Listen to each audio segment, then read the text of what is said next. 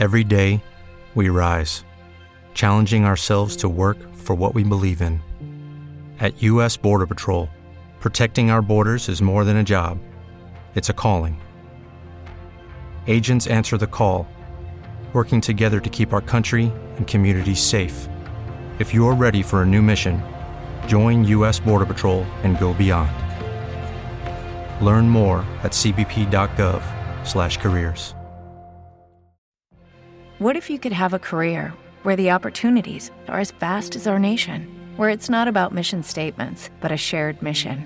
At U.S. Customs and Border Protection, we go beyond to protect more than borders from ship to shore, air to ground, cities to local communities. CBP agents and officers are keeping people safe.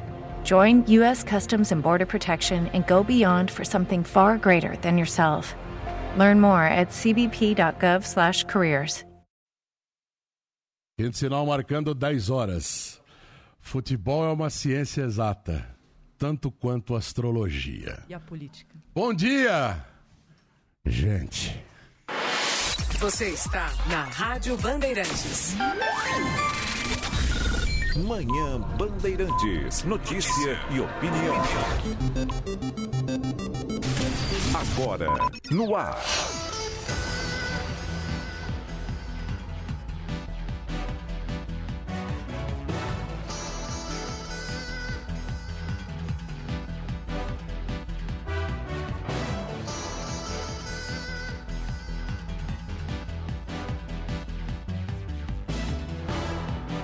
Dez horas. Muito bom dia para você, começando Manhã Bandeirantes, desse dia 31. Ó, 31 de março não tinha nada para ser um dia feliz, né? Não tinha nada para ser um dia feliz. É, 58 anos do golpe, é, notas defendendo, né, chamando de movimento de 31 de março. Mas enfim, temos que tocar a vida, é o que temos para hoje, é o que temos para hoje. Mas é bom conhecer a história. Se puder, você que é mais jovem, você que está tirando o título de eleitor ou não tirou ainda, tira o título de eleitor e procura no Google, dá aquela gugada básica é, para você procurar o que, que aconteceu há 58 anos, no dia 31 de março de 1964, tá certo? E aí você vai saber do que se trata. Não tem nada para comemorar hoje mesmo, não. Né? Devia ser um dia para a gente refletir, repensar, independente de tendências políticas. Você pode defender o que você quiser. Isso que é bom. Há 58 anos proibiram isso da gente. A gente não podia pensar. Você não podia pensar do jeito que você pensa, que eu não sei qual é, mas respeito. Eu não podia pensar do jeito que eu penso. Espero que respeitem. Mas há 58 anos tentaram evitar que a gente pensasse. E conseguiram, em certa medida conseguiram em certa medida, com violência, enfim. Mas passou. Vivemos agora numa democracia, é plena a nossa democracia? Difícil responder, né? As instituições, como costumam dizer, estão funcionando. Também mais ou menos, né? Mais ou menos porque nós temos em Brasília uma situação que é inacreditável, é inacreditável e mostra que temos ainda que evoluir como democracia. Porque a justiça determina e um representante do legislativo decide não, compra, não cumprir. Né? O Daniel Silveira, aquele deputado federal, que é falastrão, que publica vídeos todo valentão, ameaçando pessoas e ameaçando pessoas do Supremo Tribunal Federal, ministros do Supremo, em particular o ministro Alexandre de Moraes. Você pode não gostar do ministro, eu posso não gostar, posso achar que ele exagera ou não. Enfim, isso a gente pode discutir também por causa da democracia. Mas não dá, né? Se a gente começar a descumprir ordem judicial, aí vão parar onde, né? E esse deputado Daniel Silveira é o zero e vezeiro em descumprir ordem judicial. Ele não acha muito legal cumprir ordem judicial.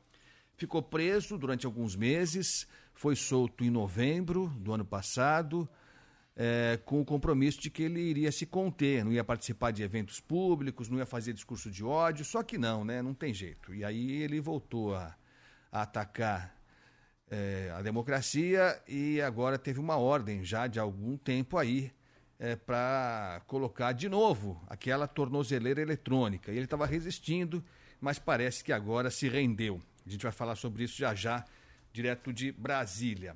mas é, temos é, outras movimentações políticas, porque não tem a dúvida, no caso do Daniel Silveira, o que está por trás disso tudo é a vontade desse cidadão de se candidatar de novo e de ser eleito de novo. Então ele faz essa firula toda, joga para a torcida dele é, para mostrar que está sendo injustiçado, perseguido e tal, para tentar claramente é, conquistar votos na eleição que se aproxima.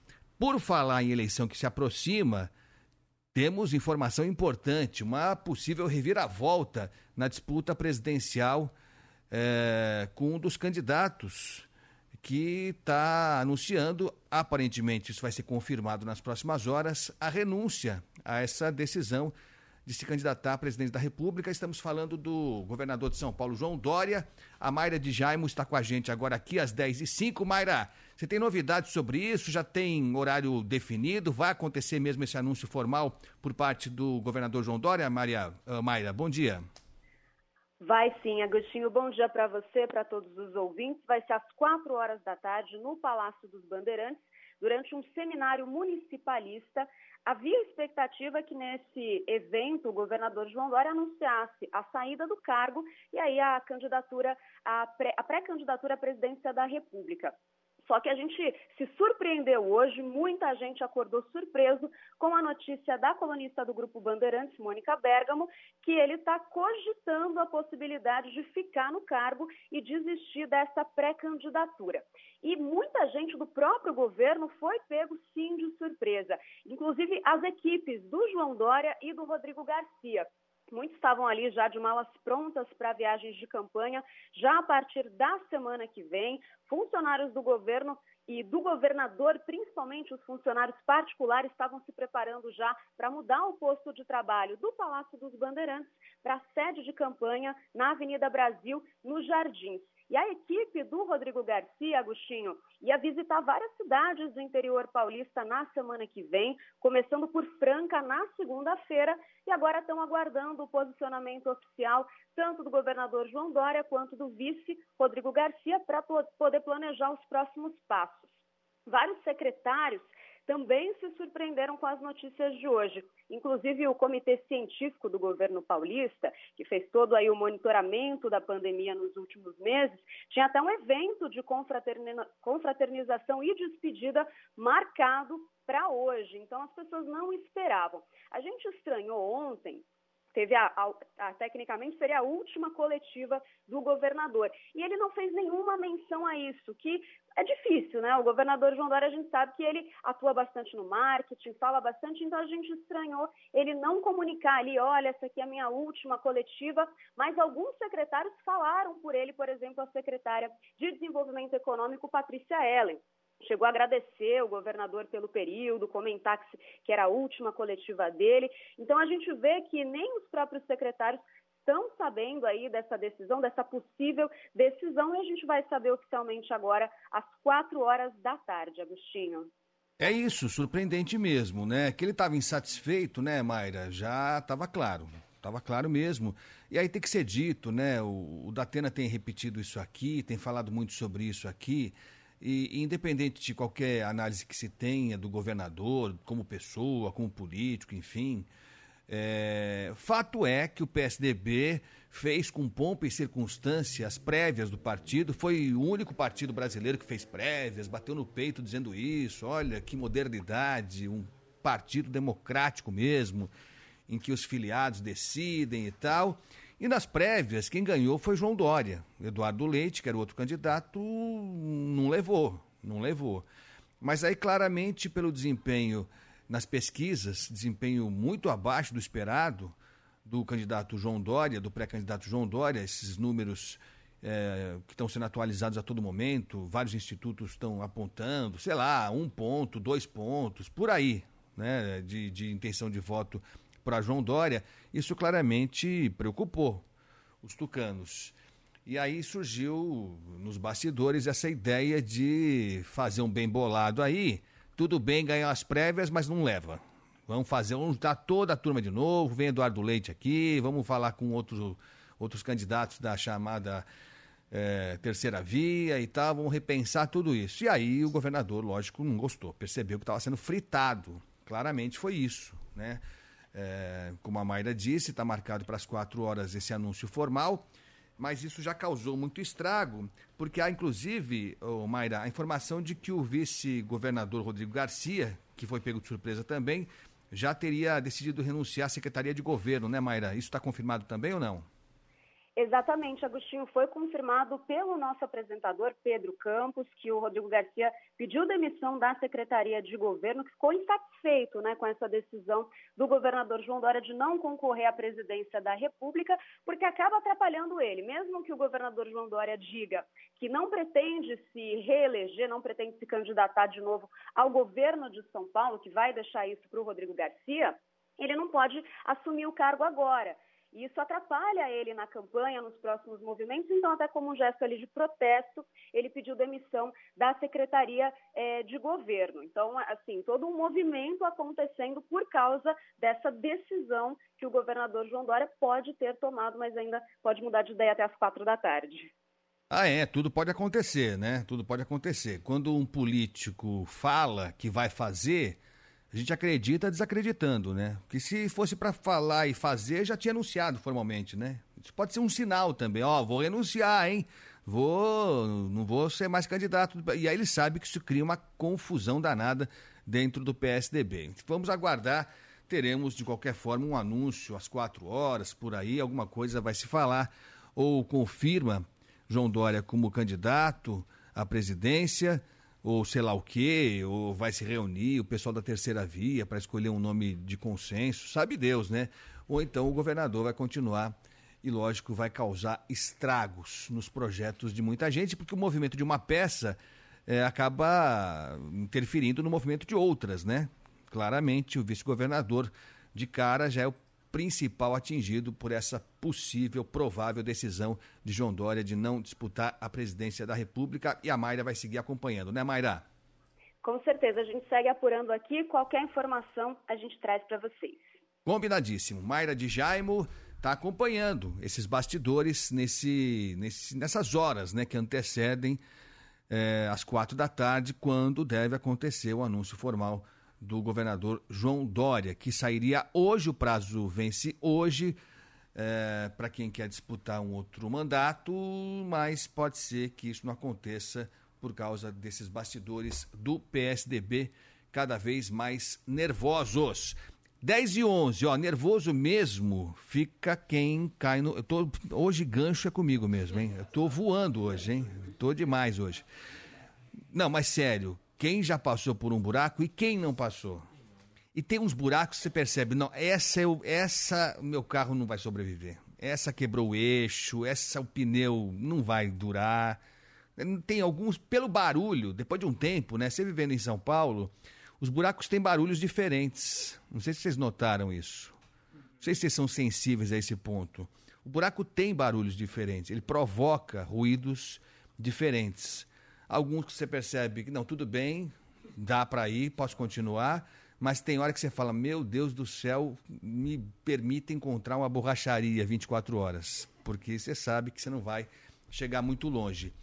E a nossa Maju, a Ruda Leite, tá de olho nesses buracos, mas eu quero ver, fazer um desafio aqui para Maju. Eu, no meu ranking, no meu cartel, no meu cartel, Maju, eu tenho 752 buracos.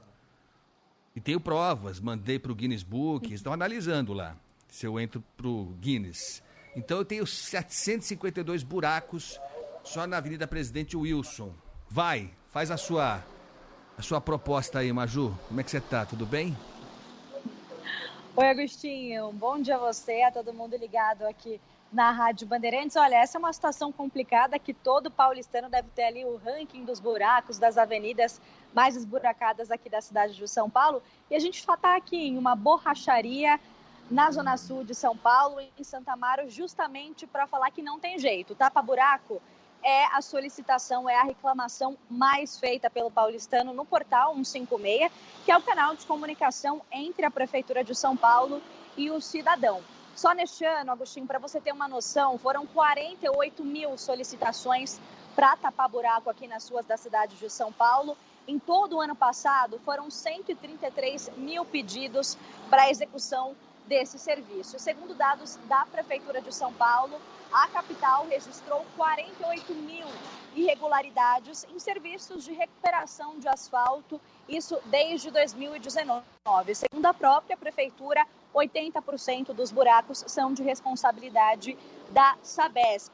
A empresa já foi multada só neste ano 617 vezes no valor de 16 milhões e meio de reais. E essa penalidade ela é aplicada quando as obras não atendem ali aos parâmetros técnicos. Ontem, o prefeito de São Paulo, é, Ricardo Nunes, foi questionado sobre essa, esses buracos nas ruas aqui da cidade de São Paulo e ele cobrou da Sabesp um trabalho de manutenção preventiva dessas tubulações. A gente procurou a empresa e eles responderam em nota, Agostinho, que tem cerca de 80 mil quilômetros de tubulações subterrâneas na região metropolitana de São Paulo e só aqui na capital realiza por mês em torno de 1.500 serviços com aberturas de valas. Enquanto isso, os motoristas, os paulistanos, continuam sofrendo com os buracos aqui nas ruas da cidade de São Paulo e também correndo risco de vida, né, Agostinho? A gente já trouxe aqui no Banhã Bandeirantes todas essas crateras que foram se formando aqui nas ruas e avenidas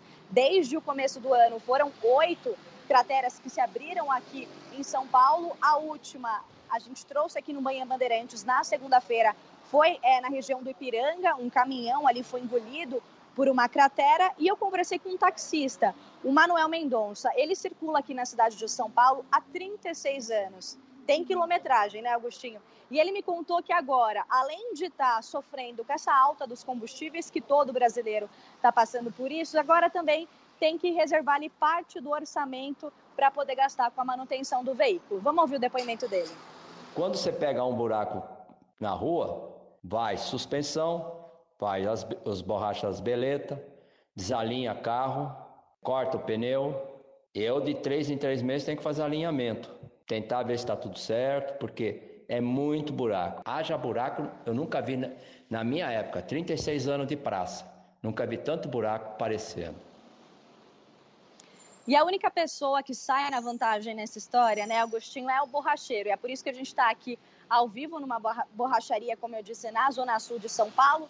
Estou aqui entrando ao vivo na Rádio Bandeirantes desde as primeiras horas da manhã e já vi duas ou três pessoas aqui é, procurando serviço pra, por causa do buraco aqui da cidade de São Paulo. Do meu lado, a gente tem o Carlos Ferreira, ele que é o dono dessa borracharia há nove anos. Carlos, você estava contando para mim, né, que só hoje aqui tivemos dois, três motoristas querendo arrumar ali o carro, trocar o pneu por causa dos buracos. Em média, quantos motoristas vocês geralmente recebem aqui para realizar esse tipo de serviço? Bom dia, né? A gente faz aqui em torno de 15, 20 carros aí por dia pneu cortado, é muito buraco na cidade, né? Aí traz danos os amortecedor, é, bandeja, pivô, estoura tudo. E fazemos vulcanização de pneu também, corta muito nos buracos, né? E durante esses três meses para cá, desse ano, está aumentando mais. E, seu Carlos, me conta, em média, o motorista desembolsa quanto? Qual o prejuízo do motorista para consertar o pneu? Se ele bater no buraco e cortar o pneu e entortar a roda, vai gastar em torno de 200, 250 reais para mais. E para trocar esse pneu, que a gente sabe também que trocar o pneu é muito mais caro, qual que é o valor mínimo ali que esse motorista vai ter de prejuízo para trocar o pneu? Dependendo do pneu, ele vai gastar de 500, 600 reais para mais, né? Dependendo do porte do carro. Se for um carro blindado, ele vai gastar em torno de 2 mil ou mais é, é prejuízo pra caramba, né, Agostinho? Então, o que a gente consegue dar de dica para o nosso ouvinte é redobrar a atenção, reduzir a velocidade, mas o Carlos também tem mais algumas dicas aí que dá para aliviar um pouco o bolso do motorista aqui em São Paulo, né? Então, é bom sempre andar com os pneus calibrados, né? Diariamente calibrar os pneus e andar com os pneus calibradinhos. Evitar de bater nos buracos, né? Que é difícil, né? É um desafio aqui para o paulistano. Muito obrigada, viu, seu Carlos? Ele que está acompanhando a gente aqui desde as primeiras horas da manhã dessa borracharia, Agostinho. E sobre o recapeamento das ruas aqui de São Paulo, né? É um serviço que está parado aqui há um ano. O prefeito de São Paulo disse que está tendo dificuldade para andar com essa licitação no Tribunal de Contas do município. É uma concorrência de um bilhão de reais. E ele disse que espera que no dia 8 de abril esse pregão aconteça, então, para que a gente tenha aí o recapeamento aqui nas ruas da cidade de São Paulo, Agostinho. Tá certo, a Major Ruda Leite está acompanhando esse drama aí dos brasileiros. Buraco tem no Brasil inteiro. O Brasil, vamos combinar, é quase um buraco mesmo, né? Infelizmente, é meio que um símbolo da nossa situação. Mas vai mudar, vai melhorar. Temos que confiar nisso, tanto o Brasil quanto a situação do piso das ruas e avenidas é, que nós somos obrigados a atravessar. É, é, muito buraco mesmo. Agora, a Maju falou dessa licitação milionária aí, que a prefeitura está com dificuldade de, de fazer. É, e tem que fazer com cuidado, seguindo os protocolos, porque é muito dinheiro e tal. E a gente sabe como nem sempre essas licitações, essas licitações é, seguem o rigor da lei. Mas, mas assim, enquanto não faz a licitação, a prefeitura ela própria, ela não tem estrutura para tapar buraco? É isso? Chegamos a esse ponto de não ter, de não ter, porque a, a, a, prefeitura de São Paulo sempre teve uma usina de massa asfáltica na marginal que produzia, enfim, não sei se fecharam, não sei, venderam a usina, não sei o que aconteceu com essa usina, mas havia uma produção da própria prefeitura Uh, há equipes nas subprefeituras, sempre houve, pelo menos, sempre houve, pelo menos. Aliás, era bom, viu? Eu vou dar bom dia pro nosso Guilherme Oliveira. E aí, Gui, como é que você tá, hein?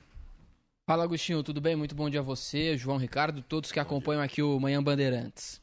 Então, é, era bom de tentar o, o, secretário das subprefeituras, o claro, secretário Alexandre Modonese, né? Isso, ele mesmo. Então, é ele. Ele não fala quase nunca, né? Não, não ele, muito ele é um, difícil. É, muito ele é uma difícil. pessoa reservada. É bom isso, né? Ser reservado, assim, pessoa concentrada nas atividades dele, imagino. Mas era bom que ele falasse. As últimas vezes que procuramos o secretário, a assessoria informou que a agenda do secretário é muito cheia é. E que há dificuldade para entrar no ar, Agostinho. É, imagino que sim. Não, problemas não faltam. Não.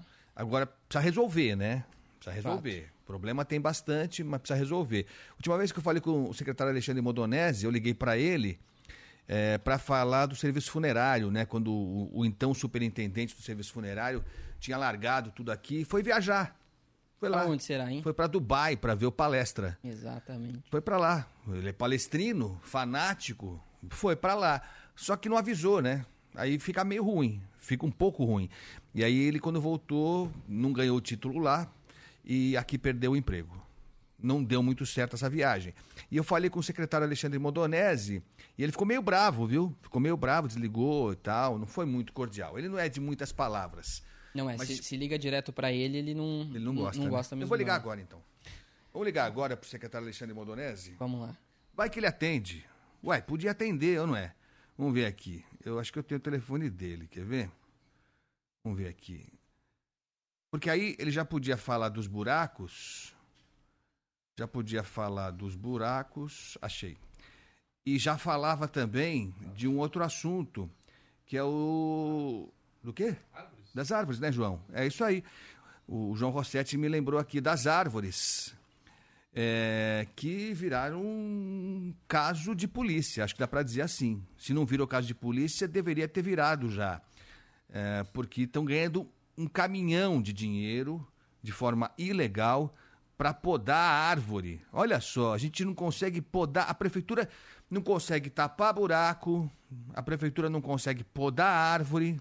Então vai entregando para espertalhões que fazem o serviço mais ou menos, quando fazem, e ganham dinheiro. Vamos tentar falar com o secretário Alexandre Mondonese. Eu vou, vou pôr aqui no meu celular. O Ricardo Garcia adora quando a gente faz isso, né? Que o som fica muito bom, não fica, Ricardo? Bom dia, Ricardo, tudo bem? Bom dia, bom dia, Agostinho, os ouvintes. Vamos ver. Vamos tentar. Aí, Se ele atender, eu vou falar. Lógico que a gente está no ar, né? Óbvio, não vou também. Vamos ver. Vamos ver. Isso. Chamando tá, hein? Sua chamada está sendo encaminhada. Ah. Puxa, rapidão assim? Vamos ter, não, não, é, não, não, eu não me conformo assim, uma vez só não. Vamos lá. Eu acho que ele vai atender agora. É, pode ser, ué. Sua chamada está sendo encaminhada para a caixa postal. Poxa vida. Posso tentar mais uma vez só? Aí eu peço música, se ele não atender. Vamos ver aqui, ó. É... Vou tentar de outro jeito aqui. Vamos ver. Ó, enquanto isso, enquanto eu, eu me viro aqui com o celular, é... manda mensagem pra gente no nosso WhatsApp. O Ricardo vai lembrar para você o número do, do nosso zap. Vai lá, Ricardão. 11 999 048756. 11 999 048756. 11 999 048756. Vamos lá então, manda mensagem pra gente aí. Se tiver foto de buraco, manda. Manda pra gente aqui, manda pra gente buracos, buraquinhos, buracões. Mas você entendeu, né? Não vem com palhaçada, né? São as são as crateras que você encontra pelo caminho, tá certo? Então você pode mandar pra gente. Porque assim, porque tá difícil você escapulir. Você escolhe, não, esse buracão é muito grande, eu vou no outro menor. Quando você consegue, você é uma pessoa feliz. Vamos tentar aqui, ó. A última tentativa. Se não atender agora, a gente desiste. Vai. Atenção. Acho que agora vai, senti, hein? Sua chamada está sendo Mas... Não, o secretário, o secretário não quer falar com a gente, não quer falar com a gente. Não pode, deve, deve, deve estar reunido para decidir alguma coisa muito relevante. Mas vamos pedir formalmente, né, Gui? Vamos pedir para a assessoria é, do, do secretário Modonese se ele pode falar com a gente, se não hoje sei lá, essa semana, amanhã, enfim, semana que vem. Vamos tentar, vamos tentar, porque está muito feio mesmo. Não dá para admitir isso que a Maju falou, é a explicação oficial. Estão esperando uma licitação que está demorando, porque aí entram na justiça, atrapalha tudo. Mas a prefeitura, eu repito, não tem estrutura própria para tapar alguns buracos? Tem que ter, não é possível. Tem que ter. Pessoal na subprefeitura lá, tem gente contratada para isso. Né? O pessoal de obras, de serviços. Ué, não tem isso? Tem que ter. Tem que ter sim. E vamos falar hoje de novo mais sobre a questão das árvores. É, a, gente, a gente denunciou já há dois dias esse problema. Ontem é, demos informação sobre um funcionário é, da subprefeitura de Sapopemba que comanda essa ação ilegal na região de Sapopemba e não só em Sapopemba. E o cidadão continua lá, a princípio continua, como responsável pela cultura e pela arte da prefeitura em Sapopemba. Olha só, ele é supervisor de arte e cultura. Só que, como arte e cultura não dá muita grana, né? O João conhece bem isso. Então ele resolveu diversificar, né, para melhor atendê-lo e faturar um pouco mais. Então, Vamos falar sobre isso também, tá certo? Manda mensagem pra gente aí no nosso WhatsApp. 1026, vamos pro Rio de Janeiro, Gui? É isso? Exatamente, Rio de Janeiro, Gabriela Morgado por lá. Sai o novo índice do desemprego e, infelizmente, mais de 10 milhões de brasileiros seguem desempregados, desocupados aqui no país, Agostinho. É isso aí, aliás, hoje teremos mais nove, pelo menos, desocupados. Os ministros, né?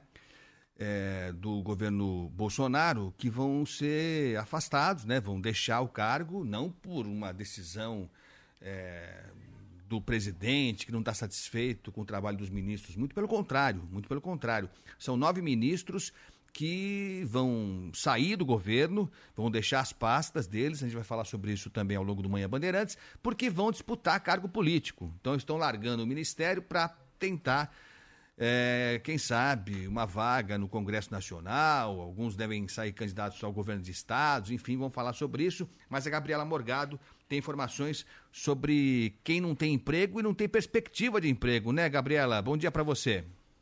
É isso, Agostinho. Bom dia para você, bom dia para todo mundo que nos acompanha. Olha, segundo os dados do IBGE, que foram divulgados hoje, a taxa de desemprego no Brasil caiu, caiu 0,4 ponto percentual e ficou em 11,2%. Só que, como vocês falaram, mais de 10 milhões de pessoas desocupadas, desempregadas, aproximadamente 12 milhões de pessoas. Esses dados são dados relativos a dezembro, do, no período de dezembro de 2021 a fevereiro de 2022, comparados com aqueles de setembro a novembro do ano passado.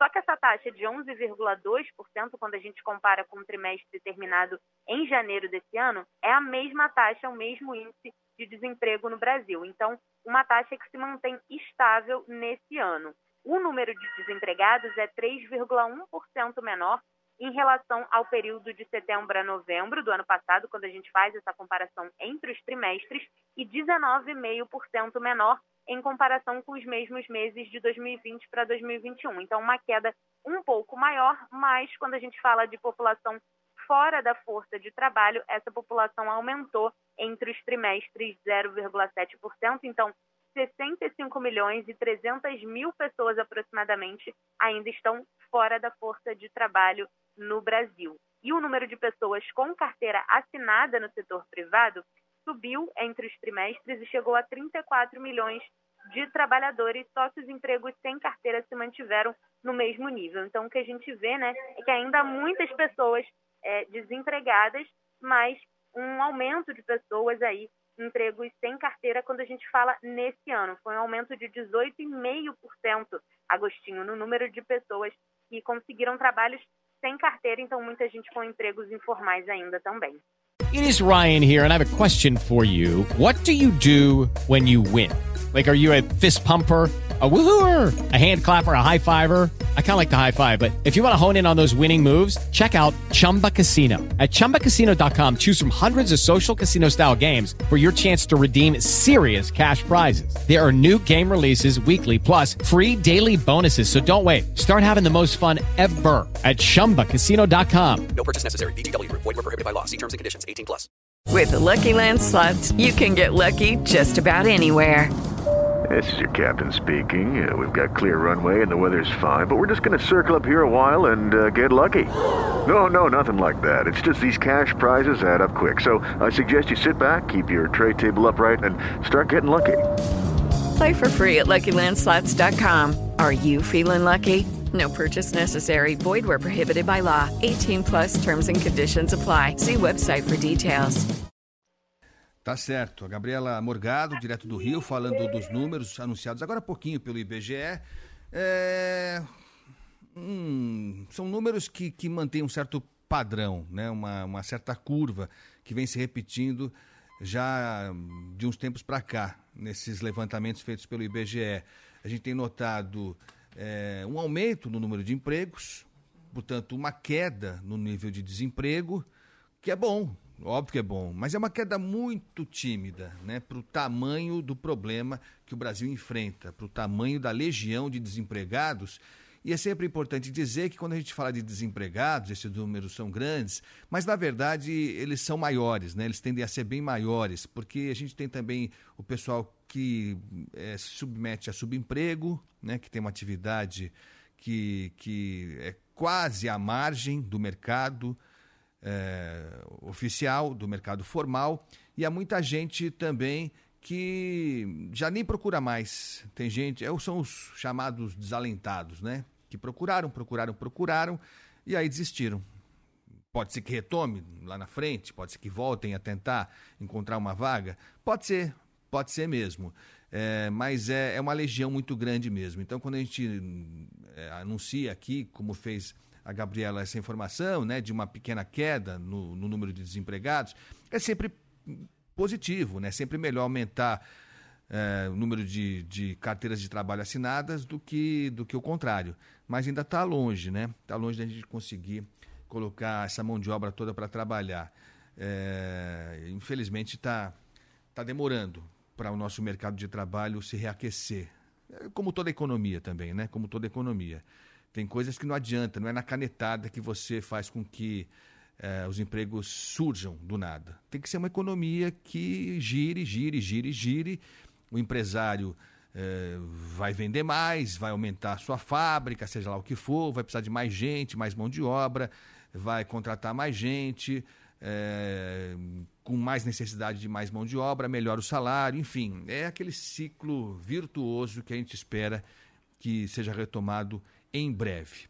Ó, daqui a pouquinho a gente vai para Brasília, porque está acontecendo agora essa cerimônia para troca de nove ministérios, nove é, chefes de pastas federais que vão deixar o governo federal, como eu disse, não porque não cumpriram a tarefa desejada, não, pelo contrário, pelo contrário, são, são ministros é, que durante esse período mostraram fidelidade ao presidente Bolsonaro e que até por isso agora surgem como nomes do, das coligações que apoiam o presidente Bolsonaro para exercerem outras atividades, seja deputado, senador, governador, sei lá, quem mais. Então vai sair o ministro Tarcísio de Freitas, da Infraestrutura, o ministro João Roma também vai sair da Cidadania, a ministra Damares Alves deixa é, o Ministério da Mulher, Família e Direitos Humanos, o ministro Marcos Pontes, astronauta, deixa a Ciência, Tecnologia e Inovações, o ministro Onix Lorenzoni também vai sair para se candidatar, ele deixa uh, o Ministério do Trabalho e da Previdência, é, quem sai também mais? A ministra Tereza Cristina, da Agricultura, sai também. Pré-candidata ao Senado. Tereza Cristina também vai sair. É, quem mais aqui, hein? O Rogério Marinho, ministro do Desenvolvimento Regional. Você vê que são pastas importantes. Importantes, né? São nomes importantes mesmo. Rogério Marinho, do Desenvolvimento Regional. O do Turismo, o ministro Gilson Machado, ministro Gilson Machado, o sanfoneiro, né? Todo mundo lembra, né? É, é até um, uma imagem, é, como é que eu direi? Fofa, fofa, fofa. Não sei se ele toca bem. Eu não tenho ouvido absoluto, mas tenho lá minhas dúvidas. Mas também não dá para o cidadão tocar o Ministério do Turismo e ensaiar. Para você ser um músico virtuoso, tem que ensaiar muito, muito, muito. Mas ele deixa, talvez tenha mais tempo agora ministro Gilson, Gilson Machado, Machado, sai do turismo também. Não sei se eu esqueci alguém aqui. É, eu acho. Ah, tem também na Secretaria de Governo, Flávia Carolina Pérez, que sai para ser candidata ao Senado pelo Distrito Federal. Então tá. Aliás, vamos, tá, já estamos com o som lá de Brasília. É, é o ministro Gilson Machado que está falando agora, né? É ele. Então vamos ouvir é, rapidinho. Daqui a pouco o presidente Bolsonaro deve falar e a gente acompanha na, na íntegra. Mas vamos só testar o som que chega de Brasília pela Band News TV. Eu nunca me escondi da verdade. Nem para ele, nem para ninguém. Nunca omiti. E doesse quem doesse. Jair Messias Bolsonaro não é o melhor presidente do Brasil, porque eu estou dizendo não. Ele é o melhor presidente do Brasil, porque ele é o presidente que mais entregou grandes ações para todos os brasileiros. Obras e realizações em tão É isso, pouco ministro tempo. Gilson Machado, ainda ministro, né? Já já não mais vai sair, ao que consta, para ser pré-candidato ao Senado em Pernambuco, tá certo? Então já já a gente vai para Brasília para acompanhar é, a fala que deve ser a fala final do presidente Jair Bolsonaro. Olha só, é, já já tem ouvinte falando aqui com a gente, manda mensagem aí, fala do buraco que você é, que você tem que enfrentar todo santíssimo dia. Fala aí, fala pra gente aí se você tem algum buraco de estimação, dá, dá as coordenadas que a gente vai cobrar aqui da Secretaria das Subprefeituras, enfim, seja lá do que for, para que esse trabalho seja feito. 10h36, já já a gente vai falar também de poda de árvore. Pode mandar mensagem para a gente aqui também, para que a gente possa, possa cobrar da prefeitura que esse trabalho seja feito como tem que ser feito, com agilidade e sem ser pago, né? Porque esse trabalho é gratuito, não é gratuito, né? Você paga através dos seus impostos, né? Você tem imposto aí, você paga seu imposto, IPTU e tudo mais, você tem direito aos serviços municipais o que a gente tem notado não tem acontecido. Agora são 10h36, vamos então ouvir nosso ouvinte? Vamos lá? Vamos lá então. Amigo! A coisa tá feia. É só no nosso, velho. A coisa tá preta.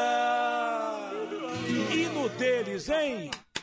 Vai trabalhar, vai trabalhar, vai trabalhar. Bom dia, Agostinho Teixeira. Agostinho, aqui em Peruíbe tá cheio de buraco também. Cheio de boca de lobo entupido. Periferia sempre alagada. Abraço, Luiz de Peruíbe. Bom dia, Agostinho. Quem fala aqui é João da região do Jaraguá, João da Mata. Agostinho, a região eh, noroeste aqui da capital Jaraguá, Pirituba, região Parada de Itaipa, todas esburacadas, ruas das periferias, não são buracos, buraco, são panela, acabando com os carros. É o caos aqui na região de Pirituba. A regional de Pirituba abandonou, aqui está abandonado, tudo abandonado, periferia de São Paulo abandonada. Eu falo da região do Jaraguá, João da Mata, São Paulo capital, ouvinte. Agostinho André Serra, Zona Norte de São Paulo. A minha proposta é a seguinte: que o subprefeito da região norte me preste o carro particular dele. Eu vou servir de motorista para ele e eu vou guiar durante quatro horas pela Zona Norte. Depois eu devolvo o carro a ele. O que, que você acha? Eu vou achar mais do que essa quantidade de buracos que você achou. E vou colocar o carrinho particular dele dentro de cada um. Que tal?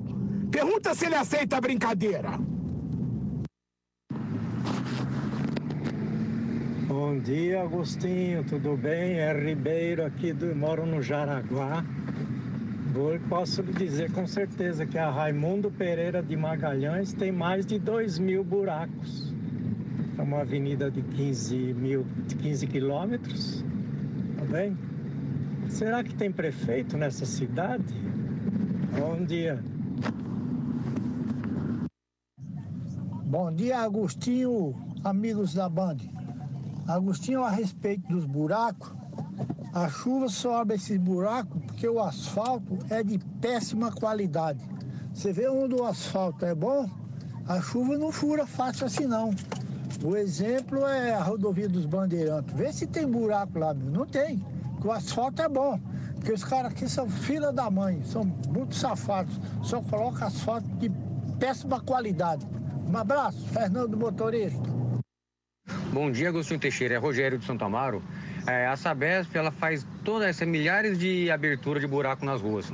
O problema não é a questão que ela faz o buraco e depois ela tampa, é o serviço mal feito que ele executa. Você pega, por exemplo, a Avenida Carlos Caldeira, Filho, aqui na Zona Sul, a própria Avenida Giovanni Gronchi, eles deixam, eles tampam o buraco tão mal feito que fica um degrau, ou fica um degrau, ou fica um buracão de novo. Eles remendam e se torna um verdadeiro buraco. Eles pegam é, avenidas que foram recentemente recapadas e estragam ela toda, e fica por isso mesmo.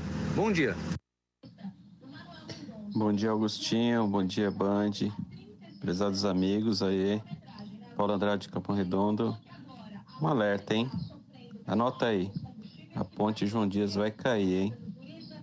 Vai lá ver a falta de manutenção, como que tá a situação. Tá aparecendo as ferragens dela aí. Vai enferrujar e se continuar desse jeito vai colapsar, hein? Um grande abraço, um bom dia. Obrigado, Dória. Abraço. Motoristas, vocês geralmente recebem. Bom dia, Agostinho.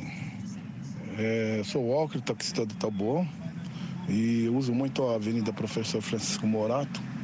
É, sem contar aqui as motos, né? Normalmente está nos corredores, você não consegue desviar nem dos buracos, porque se desviar você acaba derrubando os motoqueiros. Ah, muitas vezes você tem que passar no buraco, não tem jeito. Eu peguei um buraco que me custou para o conserto do carro mais de 1.200 reais, que eu tive que trocar uma moçonética, né? E é complicado, viu? A cidade está abandonada. A verdade é essa daí. Agostinho, bom dia. É Flávio Cristianini, de São Caetano. Muito Agostinho, conta uma novidade. A presidente Wilson, eu trabalhei naquela região no final da década de 60 e a década de 70 inteirinha. Ela sempre foi um buraco só. Há mais de 40 anos era daquele jeito, eles não vão resolver nunca aquilo ali, pelo jeito. Bom final de semana para vocês. Bom dia, Agostinho. Bom dia, Bandeirantes. Bom dia a todos. Obrigado, Bandeirantes, por materializar a nossa voz aí. Um obrigado a todos, todos os funcionários que levam a nossa voz aí para ver se melhora alguma coisa. Agostinho, uma suspensão quebrada e uma das bandejas quebrada. Custo, custo total de quase 3 mil reais. Buraco, Agostinho. É incrível, é só no nosso bolso mesmo. Ajuda aí. Dia, Agostinho. Bom dia a todos. Jefferson de São Vicente. Agostinho, entrar por Guinness contando buraco em 7 km é fácil. Quero ver você. É isso aí, muito obrigado a todos. Já já tem mais denúncia aqui de buraco e tal, do que você quiser. 10h42, Zé Luiz da Atena com a gente aqui. Fala aí, Datenão. Bom dia.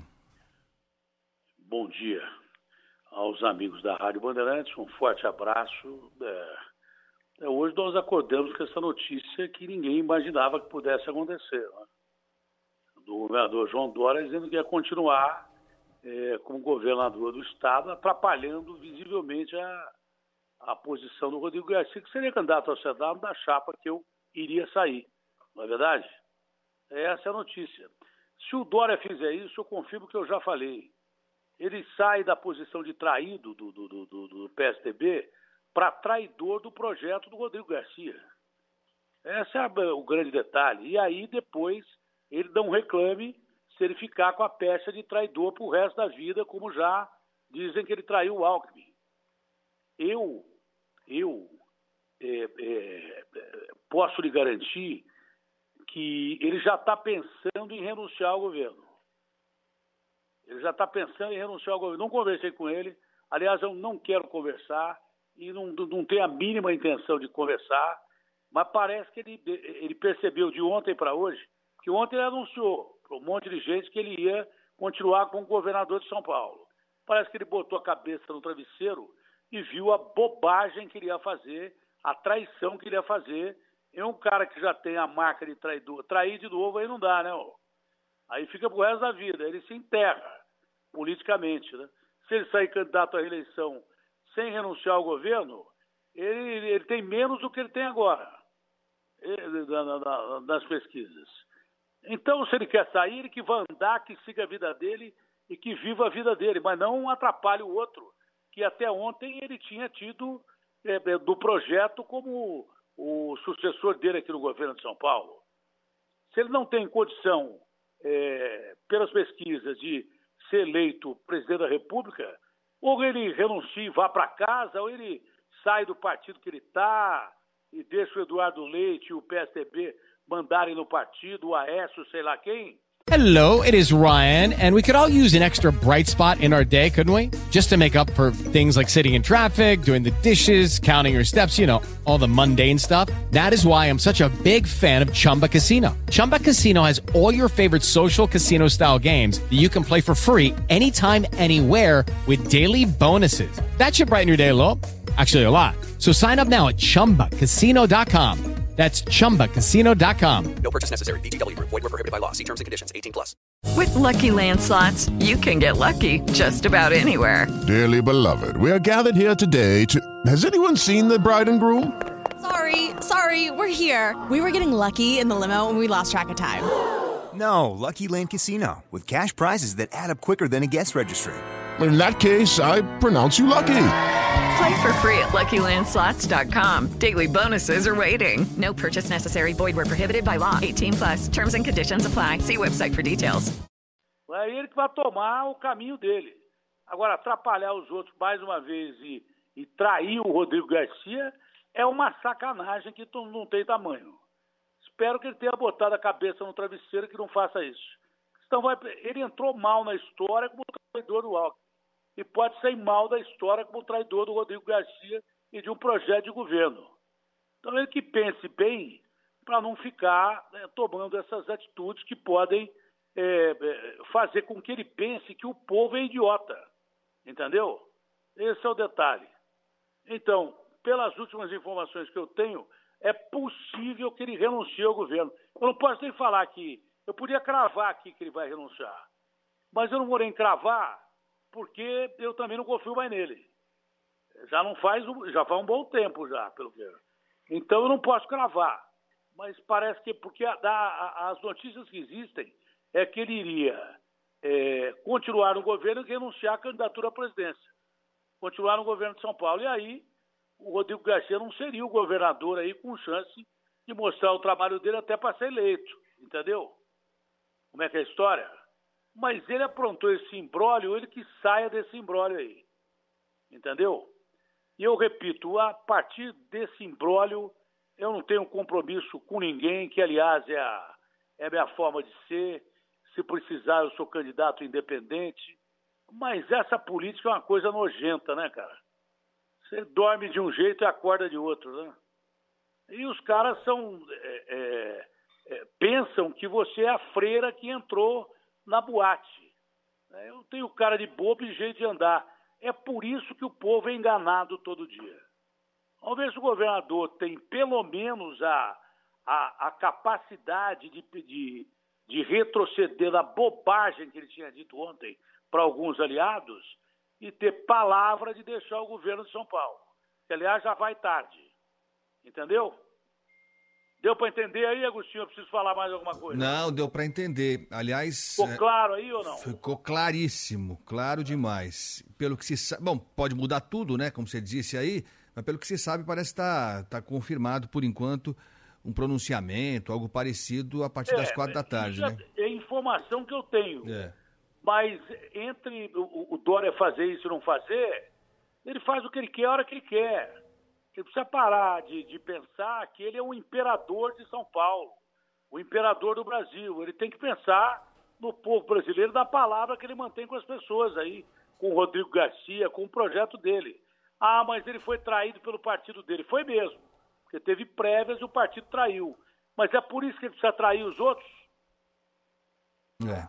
Eu repito, ele entra muito mal para a história quando ele trai o Alckmin. Agora vai trair o Rodrigo Garcia. Acho que ele botou a mão na cabeça e resolveu fazer o correto, que era sair do governo de São Paulo. Já vai tarde. É, não sei o que eu queria falar. É, não, e causou. Eu não estou cravando a notícia, É, mas tem informação de. tá certo, uai. E, e- Até mais. Valeu.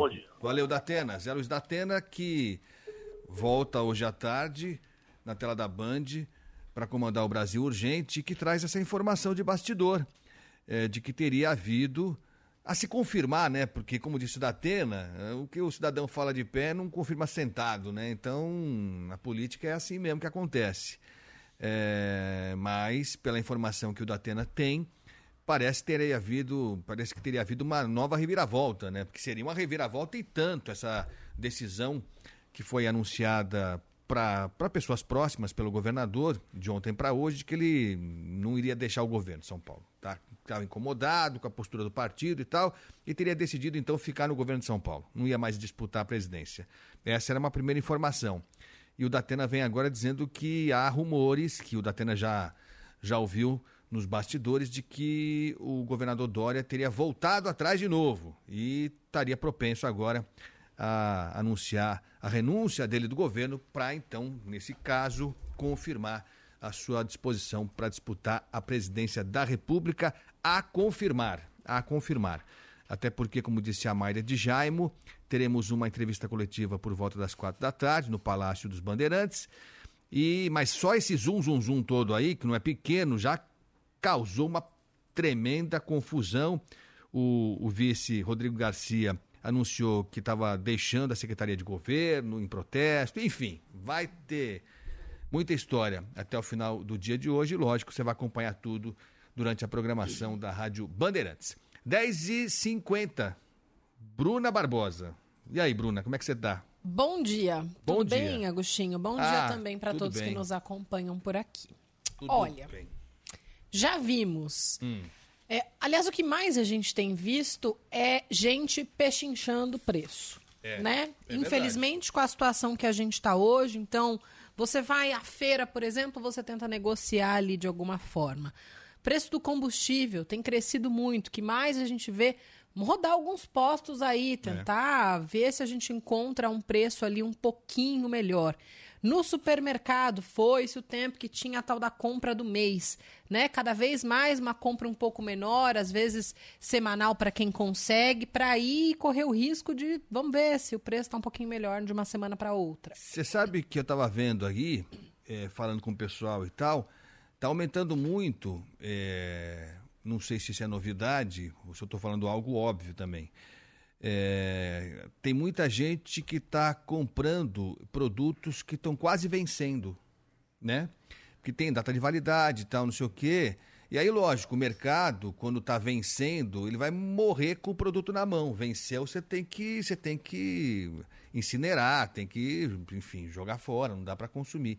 E aí eles estão aproveitando, quando está faltando um pouquinho tempo para vencer o prazo, é, fazendo um preço diferente para não perder o produto. E tem muita gente que está buscando no mercado agora. Vai ver assim, a gôndola em que tem o produto já quase vencendo. Tem mercados com essas prateleiras específicas é. já ali, né? Às vezes fica na entrada mesmo. Então, produtos próximo do vencimento. É. E quase sempre esse vencimento ele é próximo, mas nem tanto assim, sabia?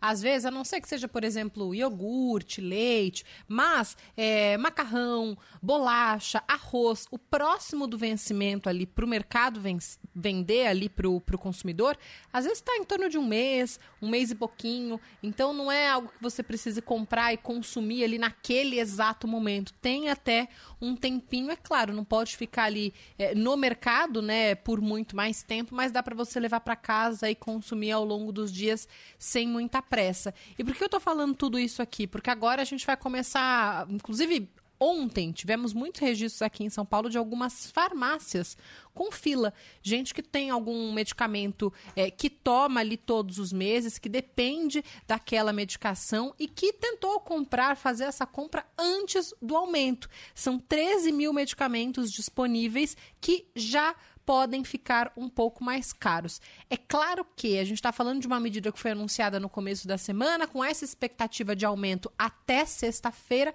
que pode não ser tão imediato assim, porque depende, igual no caso dos combustíveis, do estoque, né? Que aquela farmácia tiver disponível já daquele medicamento. Então, na próxima compra do próximo lote, viria mais caro. E tem muita gente, pelo menos aqui em São Paulo, os ouvintes, quem vê uma situação como essa, manda mensagem aqui para a Rádio Bandeirantes, no 999048756. Então, muita gente na farmácia tentando ali é, comprar, às vezes, uma caixa, duas caixas a mais, se conseguir também, aperta um pouquinho para depois economizar, porque a gente está falando de um aumento de 10,89%, que leva em conta o IPCA acumulado no último ano e outros fatores, como variação do câmbio, aí. Sempre o dólar a gente esbarra nele, taxa de eletricidade de preço dos insumos, o tal do IFA. A gente falou muito de IFA na produção das vacinas, que a gente dependia desse insumo que vem em grande parte da China. Então, isso também influenciou no aumento dos medicamentos. De acordo com o Sindicato da Indústria de Produtos Farmacêuticos, esse repasse não é automático, como eu disse agora, ele considera também concorrência das empresas, estoque, por isso vale pechinchar. Vamos ouvir o presidente executivo do Sindus Pharma, Nelson Mussolini. Para vocês terem uma ideia, nos últimos 10 anos, a inflação geral do país ficou algo perto de 79%. O reajuste de medicamentos ficou em, na casa de 55%. Por que isso? Porque tem muita concorrência. E onde tem muita concorrência, os reajustes autorizados pelo governo às vezes não chegam no consumidor. São todos os remédios que vão ter ajustes? Não, vamos ver. 1 de abril estaria autorizado a fazer esse reajuste nos valores dos medicamentos. Quais medicamentos? São aqueles medicamentos que têm a tarja vermelha, não são todos os medicamentos. São aqueles medicamentos que têm a tarja vermelha. Esses sim estão sobre a égide do controle de preços. Esse reajuste ele acontece uma vez ao ano e ele tem como função restabelecer os custos que a indústria farmacêutica absorveu durante o ano anterior. Bom, esse percentual de reajuste é o valor máximo, tá? Que pode ser aplicado pelos fabricantes e sempre esse reajuste acontece em abril. Só que no ano passado é, foi autorizado também um reajuste de 10%, Agostinho, para os medicamentos e a inflação em 2021 fechou em 4,52%. Então a gente está falando de uma diferença muito clara de inflação do ano passado para esse e um reajuste também muito grande. Para 80% dos consumidores, o preço, é claro, é determinante na escolha da farmácia e para economizar, muitos correm para estocar remédios, que é o que está acontecendo, pelo menos aqui em São Paulo. Só que a farmacêutica Márcia Rocha lembra que a gente precisa ter algum cuidado para estocar remédio em casa. A armazenagem do produto deve se manter longe da luz, né, da luz, do calor e da umidade, nunca aguardar nos banheiros de casa e observar bastante a validade dos produtos. Bom, remédios para doenças crônicas como diabetes, a, a, asma, é, hipertensão, tudo isso pode ser adquirido de graça na farmácia popular. É, que é oferecido pelo SUS. Então, cuidado para estocar medicamento, não vale para todos eles. converse na farmácia. Às vezes, se é um medicamento, como eu disse, que você usa ali todos os meses, um tratamento contínuo, contínuo vitalício, vale tentar negociar na farmácia. Olha, se eu levar três, quatro caixas, sai mais em conta do que levar uma? E aí você vê, de repente tenta ali parcelar no cartão em quatro vezes, como se você tivesse com aquele custo mensal. Enfim, cada pessoa encontra ali uma forma um pouco melhor de tentar driblar mais um aumento. Então a gente veio aqui hoje falar de mais um aumento. Combustível de um lado, alimento, farmácia, remédio, tá tudo complicado, Agostinho. É isso, e no caso do medicamento, a gente fala assim: ah, se o chuchu tá caro, troca pelo pepino, sei lá, faz, né? A gente pode falar isso em alguns casos. No caso do medicamento, não dá. Medicamento não dá. Dá para você comprar um genérico, né? O genérico é uma alternativa. É, quando é possível, costuma valer a pena. É, tem também aquela chateação de você vai na farmácia, né, Bruna? Você tem que passar o seu CPF, tudo e tal, não sei o quê, que é uma chatice mesmo, que depois eles vão usar aquilo para te bombardear, né? Você vai receber o resto da vida mensagem pelo celular, aquela conversa toda mas é, em muitos casos você consegue um descontinho, né? Você tem um convênio com um cartão, com alguma coisa Isso. e tal, né? Dá, dá, um descontinho, não é nada, não é nada, mas já, já é alguma coisa. O desconto de fidelidade, né? Fidelidade, que, ele, é. que eles falam. E é, é, bom deixar claro aqui também que são vários medicamentos, eu disse 13 mil, mas são medicamentos de tarja vermelha, tá? Então aquela tarja vermelha na caixinha que significa que é um medicamento de prescrição médica. Então, vale às vezes conversar com o médico se você já não toma o genérico, posso trocar? Qual que é ali o fabricante que você me indica? Enfim, bate um papo com o seu médico, porque são remédios que de fato precisam de prescrição. Tarja preta, pelo menos por enquanto, não há previsão de aumento, e aqueles outros medicamentos que têm venda livre também não devem aumentar. É. É uma lástima, né? Não é boa notícia definitivamente. Não é mesmo, não é mesmo, não até porque a gente tem enfrentado muita dificuldade com medicamentos na rede pública. Né? A gente tem repetido isso aqui. É, aliás, a gente podia tentar falar com o Edson Aparecido, secretário Edson Aparecido, para tentar ver como é que está a pandemia. A pandemia já está se encaminhando bem. Se nada acontecer, bater na madeira aqui, a gente vai superar essa, é, mantendo alguns protocolos, aquelas medidas de bom senso que tem que ser mantida para o resto da vida, né? Então, no ônibus lotado, se puder usar máscara é legal, é, né? Mesmo sem pandemia, né? É, mas a gente podia tentar falar com ele sobre isso, porque é, se a gente chamar aqui, Bruna, vai ter um monte de gente mandando mensagem pro nosso WhatsApp falando que, olha, fui na UPA, fui na AMA e não achei de pirona. Coisas mais simples de tudo. É, não tem a fitinha lá para fazer o teste é, de. Como chama? O teste. Glicemia. De glicemia, obrigado. Exatamente isso. Remédio de memória, por exemplo, que eu preciso. Pode ser que não tenha também. Então. Ó, tá já vou te dar um coisa. exemplo aqui do William Arrabal. Ele me escreveu aqui nas redes sociais. Ele diz que na UBS Vila Prel, que fica no Campo Limpo, Zona Sul de São Paulo, não tem fralda geriátrica há quatro meses. E faz quatro meses que ele tenta pegar essa fralda porque é, a avó dele, que tem 107 anos, usa fraldas e não tem essa fralda. E a gente sabe, é bastante caro, né? Acho que se a gente colocar aí fralda geriátrica no Google para saber rapidamente quanto custa um pacote de fazer isso, vai ser certamente bem caro. Fralda é. geriátrica. Então. It is Ryan here and I have a question for you. What do you do when you win? Like, are you a fist pumper? a woohooer, a hand clapper, a high fiver. I kind of like the high five, but if you want to hone in on those winning moves, check out Chumba Casino. At ChumbaCasino.com, choose from hundreds of social casino style games for your chance to redeem serious cash prizes. There are new game releases weekly, plus free daily bonuses. So don't wait. Start having the most fun ever at ChumbaCasino.com. No purchase necessary. VGW. Void were prohibited by law. See terms and conditions. 18 plus. Judy was boring. Hello. Then Judy discovered ChumbaCasino.com. It's my little escape. Now Judy's the life of the party. Oh, baby, Mama's bringing home the bacon. Whoa, take it easy, Judy. The Chumba life is for everybody. So go to ChumbaCasino.com and play over 100 casino style games. Join today and play for free for your chance to redeem some serious prizes. ChumbaCasino.com. No purchase necessary. Void where prohibited by law. 18 plus terms and conditions apply. See website for details. Enquanto a Bruna Ó, já achou? caixa com 12 pacotes, tá certo que é bastante, né? Mas 286,80. Ah, mas 12 é, é- pacotes. É, bastante, mas assim, mas deve. Mas é caro, né? mas Pra quem usa muito. todos os É, dias, óbvio, né? É, não, não tem fim isso aí. Não, e você falou bem, eu lembro, tem chovido gente falando aqui de fralda, eh, de pirona, enfim, é, medicamentos eh, de uso contínuo, coisas que são do dia a dia mesmo. E aí, com todo respeito, vamos ver se a gente consegue falar com o Edson Aparecido, que sempre atendeu a gente muito bem. É, com todo respeito, não, não, não adianta colocar nos painéis São Paulo, capital da vacina. É ótimo. Mas se está faltando fralda geriátrica, né?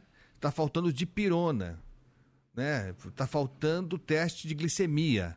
Não dá para fazer as duas coisas. Não dá para a gente ser realmente uma capital que preserva a saúde, né? Que defende a saúde, é, com um atendimento melhor nessa área, né? Porque tem acontecido mesmo, tem acontecido bastante mesmo.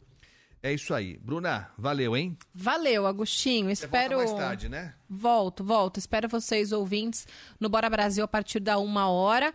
Ana Paula Rodrigues já em férias, curtindo Ah, um descanso essa também, né? merecido. Essas, é, é, é, pelos meus cálculos, décimas férias da Ana, viu? Assim, É? nos, nos últimos dez meses. É, Brincadeira. é isso. A Ana de folga e merecida, e eu fico no Bora com o Joel por um tempinho aí gostoso. Ó, é, Daniel Batista. Já ouviu falar nele, não?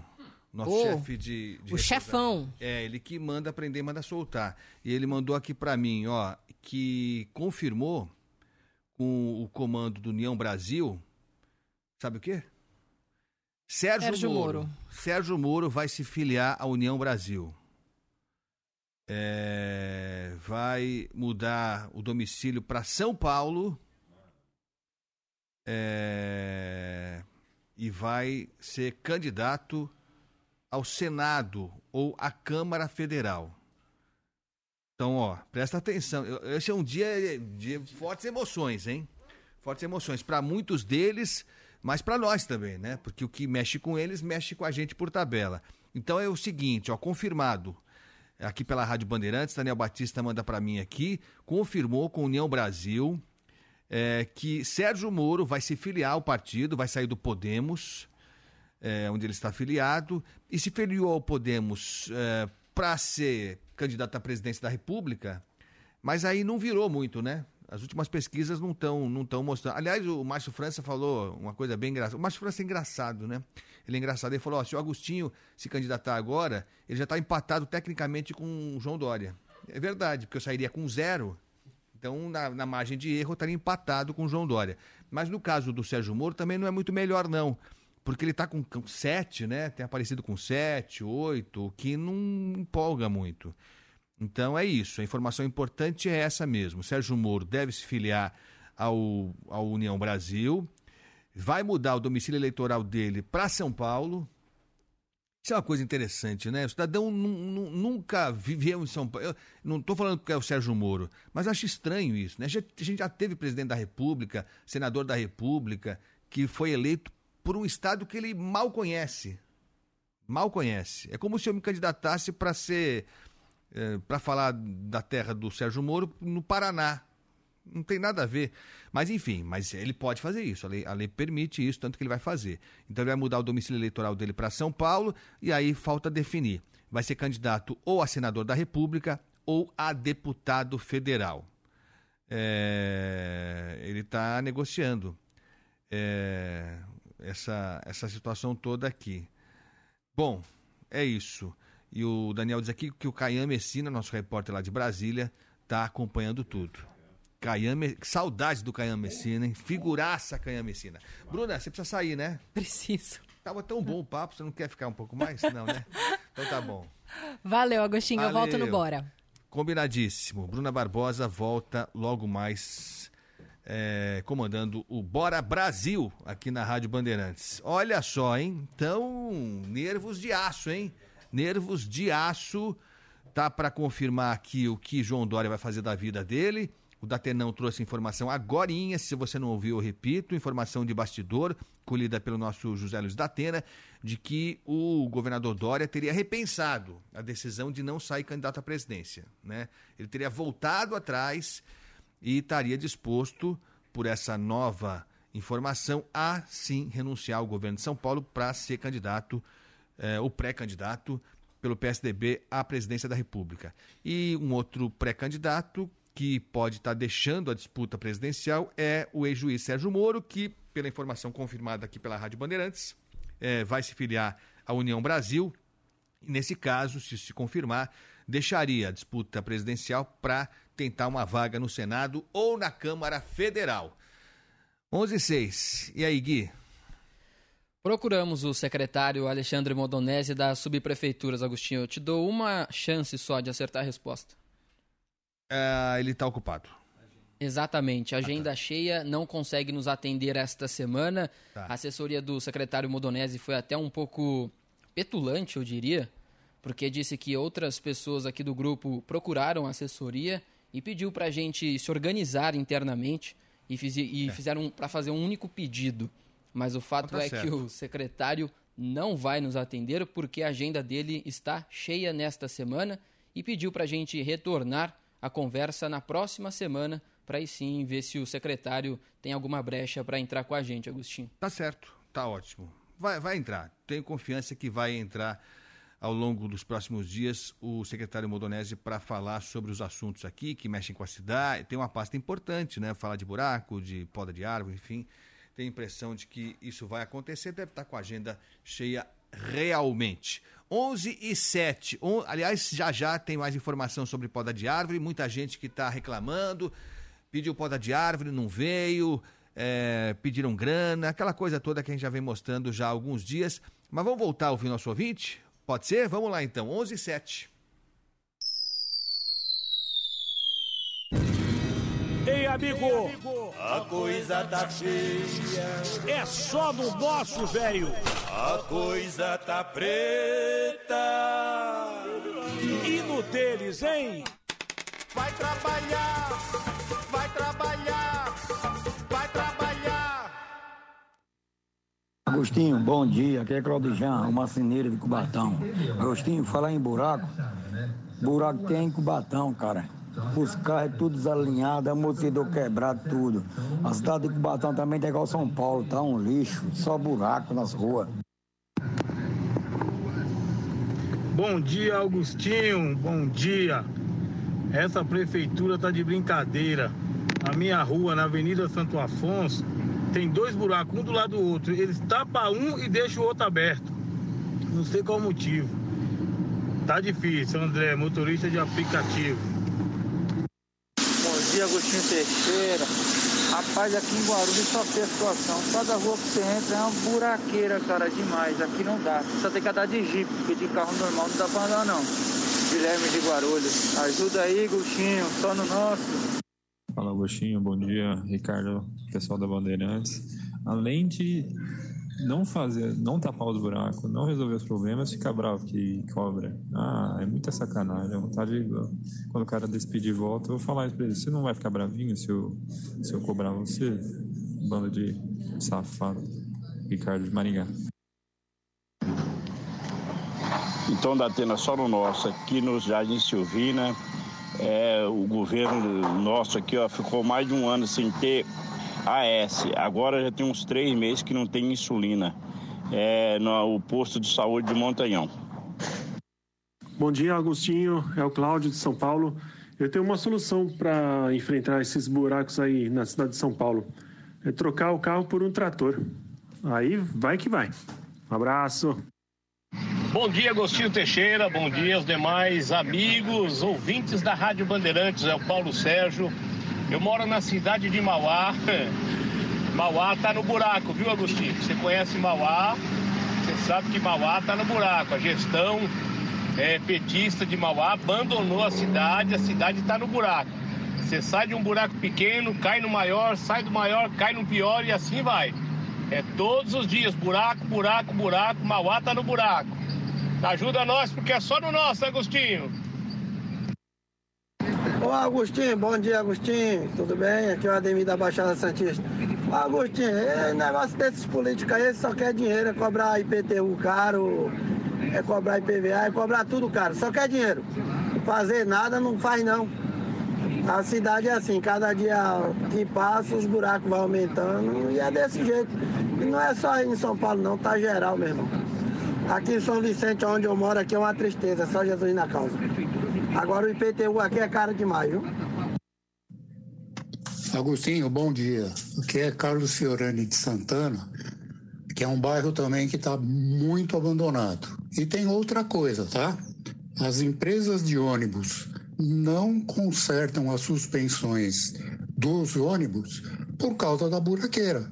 Então eles estão ah, diminuindo o custo e a gente que utiliza os ônibus vai chacoalhando em numa barulheira incrível, tá?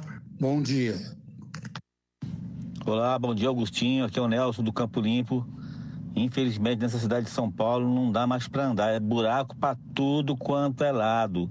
Não tem lugar bom nem ruim, é periferia, é centro, é jardins, onde você vai é buraco, totalmente abandonado a cidade, meus amigos. Bom dia. Bom dia, Agostinho. Rodrigo de Diadema. Esses prefeitos aí, cara, subprefeito, vereador, esses caras aí, eles não querem saber de nada, não. Eles não estão nem aí pra cidade, não. A única coisa que eles querem é roubar o povo. Isso que tinha que acabar com essa raça de, de ladrão, cambada de ladrão aí, porque esses caras não estão tá preocupados com o povo, não. Eles estão preocupados com o dinheiro no bolso deles e pronto, acabou, cara. É isso, é verdade.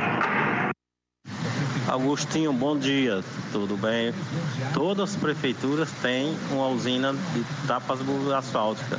Aqui em Santos tem, do jeito deles, mas tem. Do jeito que eles fazem, tapa hoje, amanhã sai o asfalto, mas tem.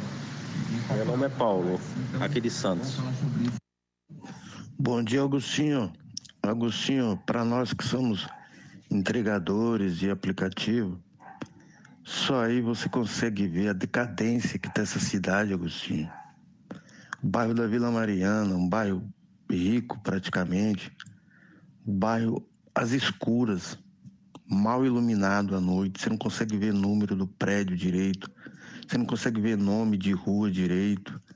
Sem falar na quantidade de buracos, né? Um buraco para uma moto é bem pior que para um carro, né?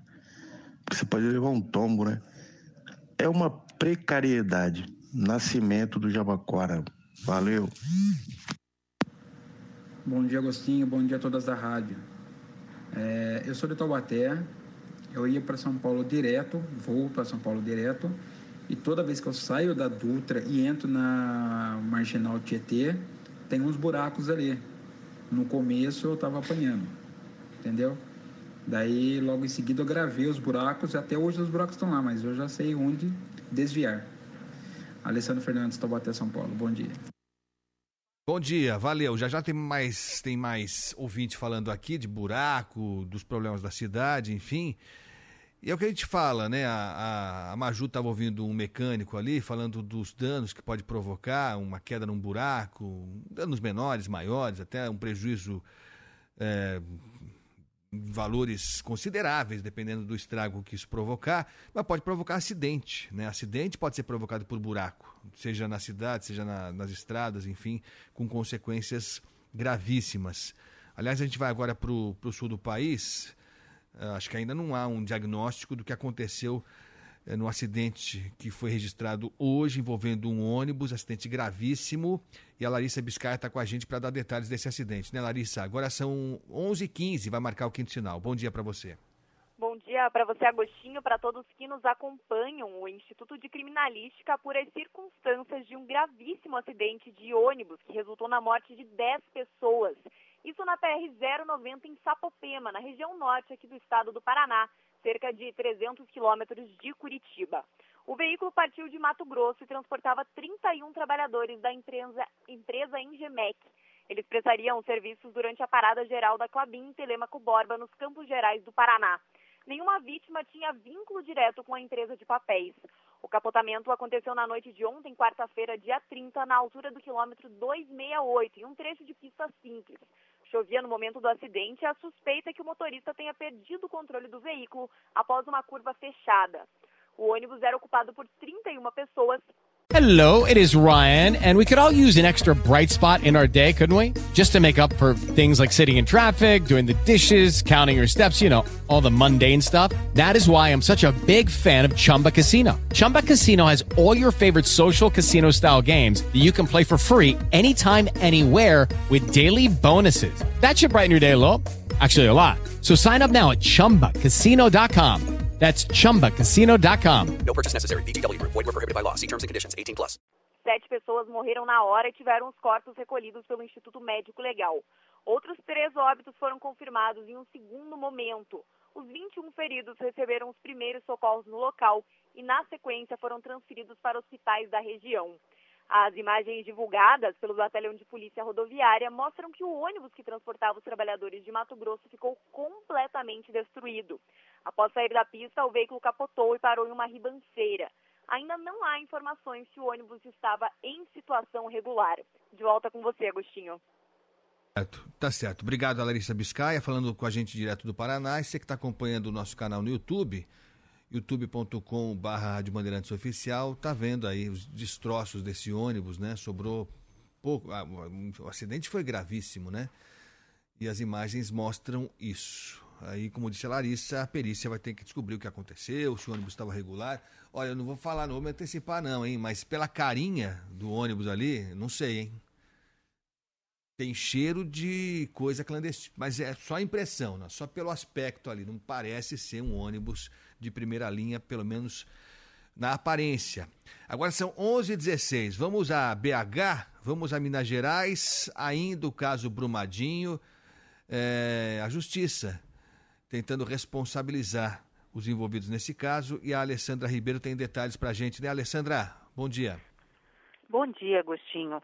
O Supremo Tribunal Federal analisa, vai analisar se o crime da Vale em Brumadinho, né, o rompimento da barragem de Brumadinho, será julgado na própria cidade, aqui na região metropolitana de Belo Horizonte. Isso, a, a, decisão foi tomada após o Superior Tribunal de Justiça admitir um recurso do Ministério Público de Minas contra uma decisão anterior de enviar o caso para a Justiça Federal. Para o Ministério Público, o crime deve ser julgado em Brumadinho pelo Tribunal do Júri de Minas Gerais.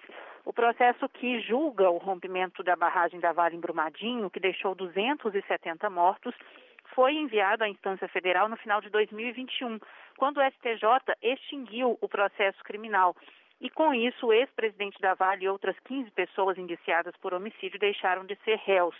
Com a decisão do STJ, com essa nova decisão, o processo segue agora para o Supremo, que vai dar a última palavra sobre a competência para o julgamento dos crimes. Caso a Corte decida acatar o pedido do Ministério Público, portanto, o processo retomará seu curso normal na comarca de Brumadinho, atendendo aí também a um desejo dos familiares das vítimas da tragédia, conforme já foi dito pela Associação dos Atingidos. Tá certo, obrigado Alessandra Ribeiro, direto de BH, falando sobre essa chaga, né, essa cicatriz que não vai fechar tão cedo, se é que vai fechar esse drama dessa tragédia, dessa irresponsabilidade em Brumadinho. Ó, 11 e 18, se você está interessado em, em, ver o Daniel Silveira receber a tornozeleira dele, é, tá marcado agora, três da tarde, hein? Grande evento, grande evento. Deve ser GG a tornozeleira do. Se bem que o, o, é, o João estava comentando, é verdade. Às vezes o cidadão que é meio marombado, né? tem, tem ombros largos, peito, aquele peitoral também avantajado, né, Ricardo? Às vezes a, os membros inferiores não são tão desenvolvidos assim. É, o ser humano tem preguiça de malhar a perna, então. Eu, no caso, tenho preguiça de malhar tudo. É... Então não posso falar, não tenho autoridade, não tenho lugar de fala nesse Não, caso não. aqui. Ma- é, fico simétrico. Mas eu não sei também, não- também não me interessa a canela do, do Daniel Silveira, mas está confirmado agora. Três da tarde, grande evento para colocar a tornozeleira eletrônica no Daniel Silveira. Então vamos acompanhar isso também. Olha que fase, hein? Tá louco, hein? Bom, enfim, vamos acompanhar isso. Ó, 11 19 vamos com denúncia, Ricardão? Vamos lá. Bandeirantes denuncia. Agostinho Teixeira denuncia. Olha, vou te falar uma coisa. O que tem chegado aqui de, de denúncia, de mensagem, de recado, de gente que está aguardando há anos pela poda de uma, pela simples poda de uma árvore. Bom, remoção nem se fala, né? Remoção é uma coisa inatingível aqui na Prefeitura de São Paulo, apesar de estar nas atribuições das subprefeituras remover árvores, principalmente quando elas representam risco para o patrimônio público, para a vida das pessoas que passam por ali. E tem muita árvore assim, com cupim, árvores que não são bem preservadas e que aí vão cedendo, cedendo até que uma hora um vento mais forte, ou nem tanto, não precisa nem de uma ventania, elas vêm abaixo e aí salve-se quem puder. É, a gente tem mostrado aqui que virou um grande negócio. A prefeitura não faz a parte dela de forma deliberada, como regra. Como regra, a prefeitura, as subprefeituras não realizam o serviço de poda. A Maju Arruda Leite trouxe agora há pouco informações de que no 156, na, e na ouvidoria da, da prefeitura, é, um, há um número recorde de reclamações para operação tapa-buraco, que também não é feita pela prefeitura. Como regra, é muito mal feita. Quando é feita, é muito mal feita, mas é, na maioria dos casos nem há atendimento de pedido de tapa-buraco. O mesmo acontece com poda de árvore. É, quem já teve essa experiência não se esquece. São anos esperando, às vezes, por uma poda que, quando não acontece, é, depois de um tempo nem precisa mais, porque a árvore cai mesmo, os galhos caem mesmo. E a gente mostrou isso. Eu vou pedir para o Ricardo repetir um áudio que a gente trouxe ontem aqui de um funcionário da prefeitura, da subprefeitura de Sapopemba, o Roberto Coelho. Ele é supervisor cultural e de artes da subprefeitura. Está lá ainda, o nome dele está lá ainda. Aliás, o, o, Daniel Mesquita tem lá é, um, uma foto é, mostrando que ele é o supervisor cultural, o tal do Roberto Coelho. Só que nas horas vagas ele poda a árvore, ou recebe para podar a árvore, e cobra caro. Vamos lembrar o que disse esse funcionário da prefeitura, que de forma ilegal cobra por fora para fazer poda e remoção de árvores. Quem é responsável técnico por árvores de rua é a prefeitura, entendeu? Certo. Então a gente vai ter que criar algumas coisas, é, algum laudo técnico para poder estar tá fazendo a justificativa de remoção. Aí eu vou conversar com o um grupo de engenheiros para eles passar lá e ver. Aí dentro disso a gente vai. O nosso trabalho é. Eu vou falar para o senhor, olha, nós conseguimos 100% de êxito.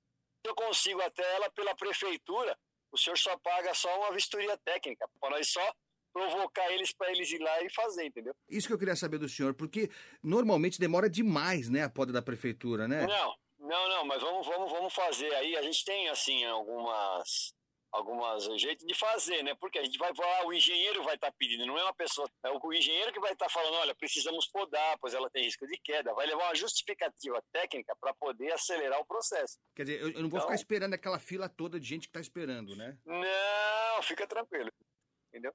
Tá. E, e, quanto é que sai tudo isso, hein? Quanto é que eu tenho que pagar?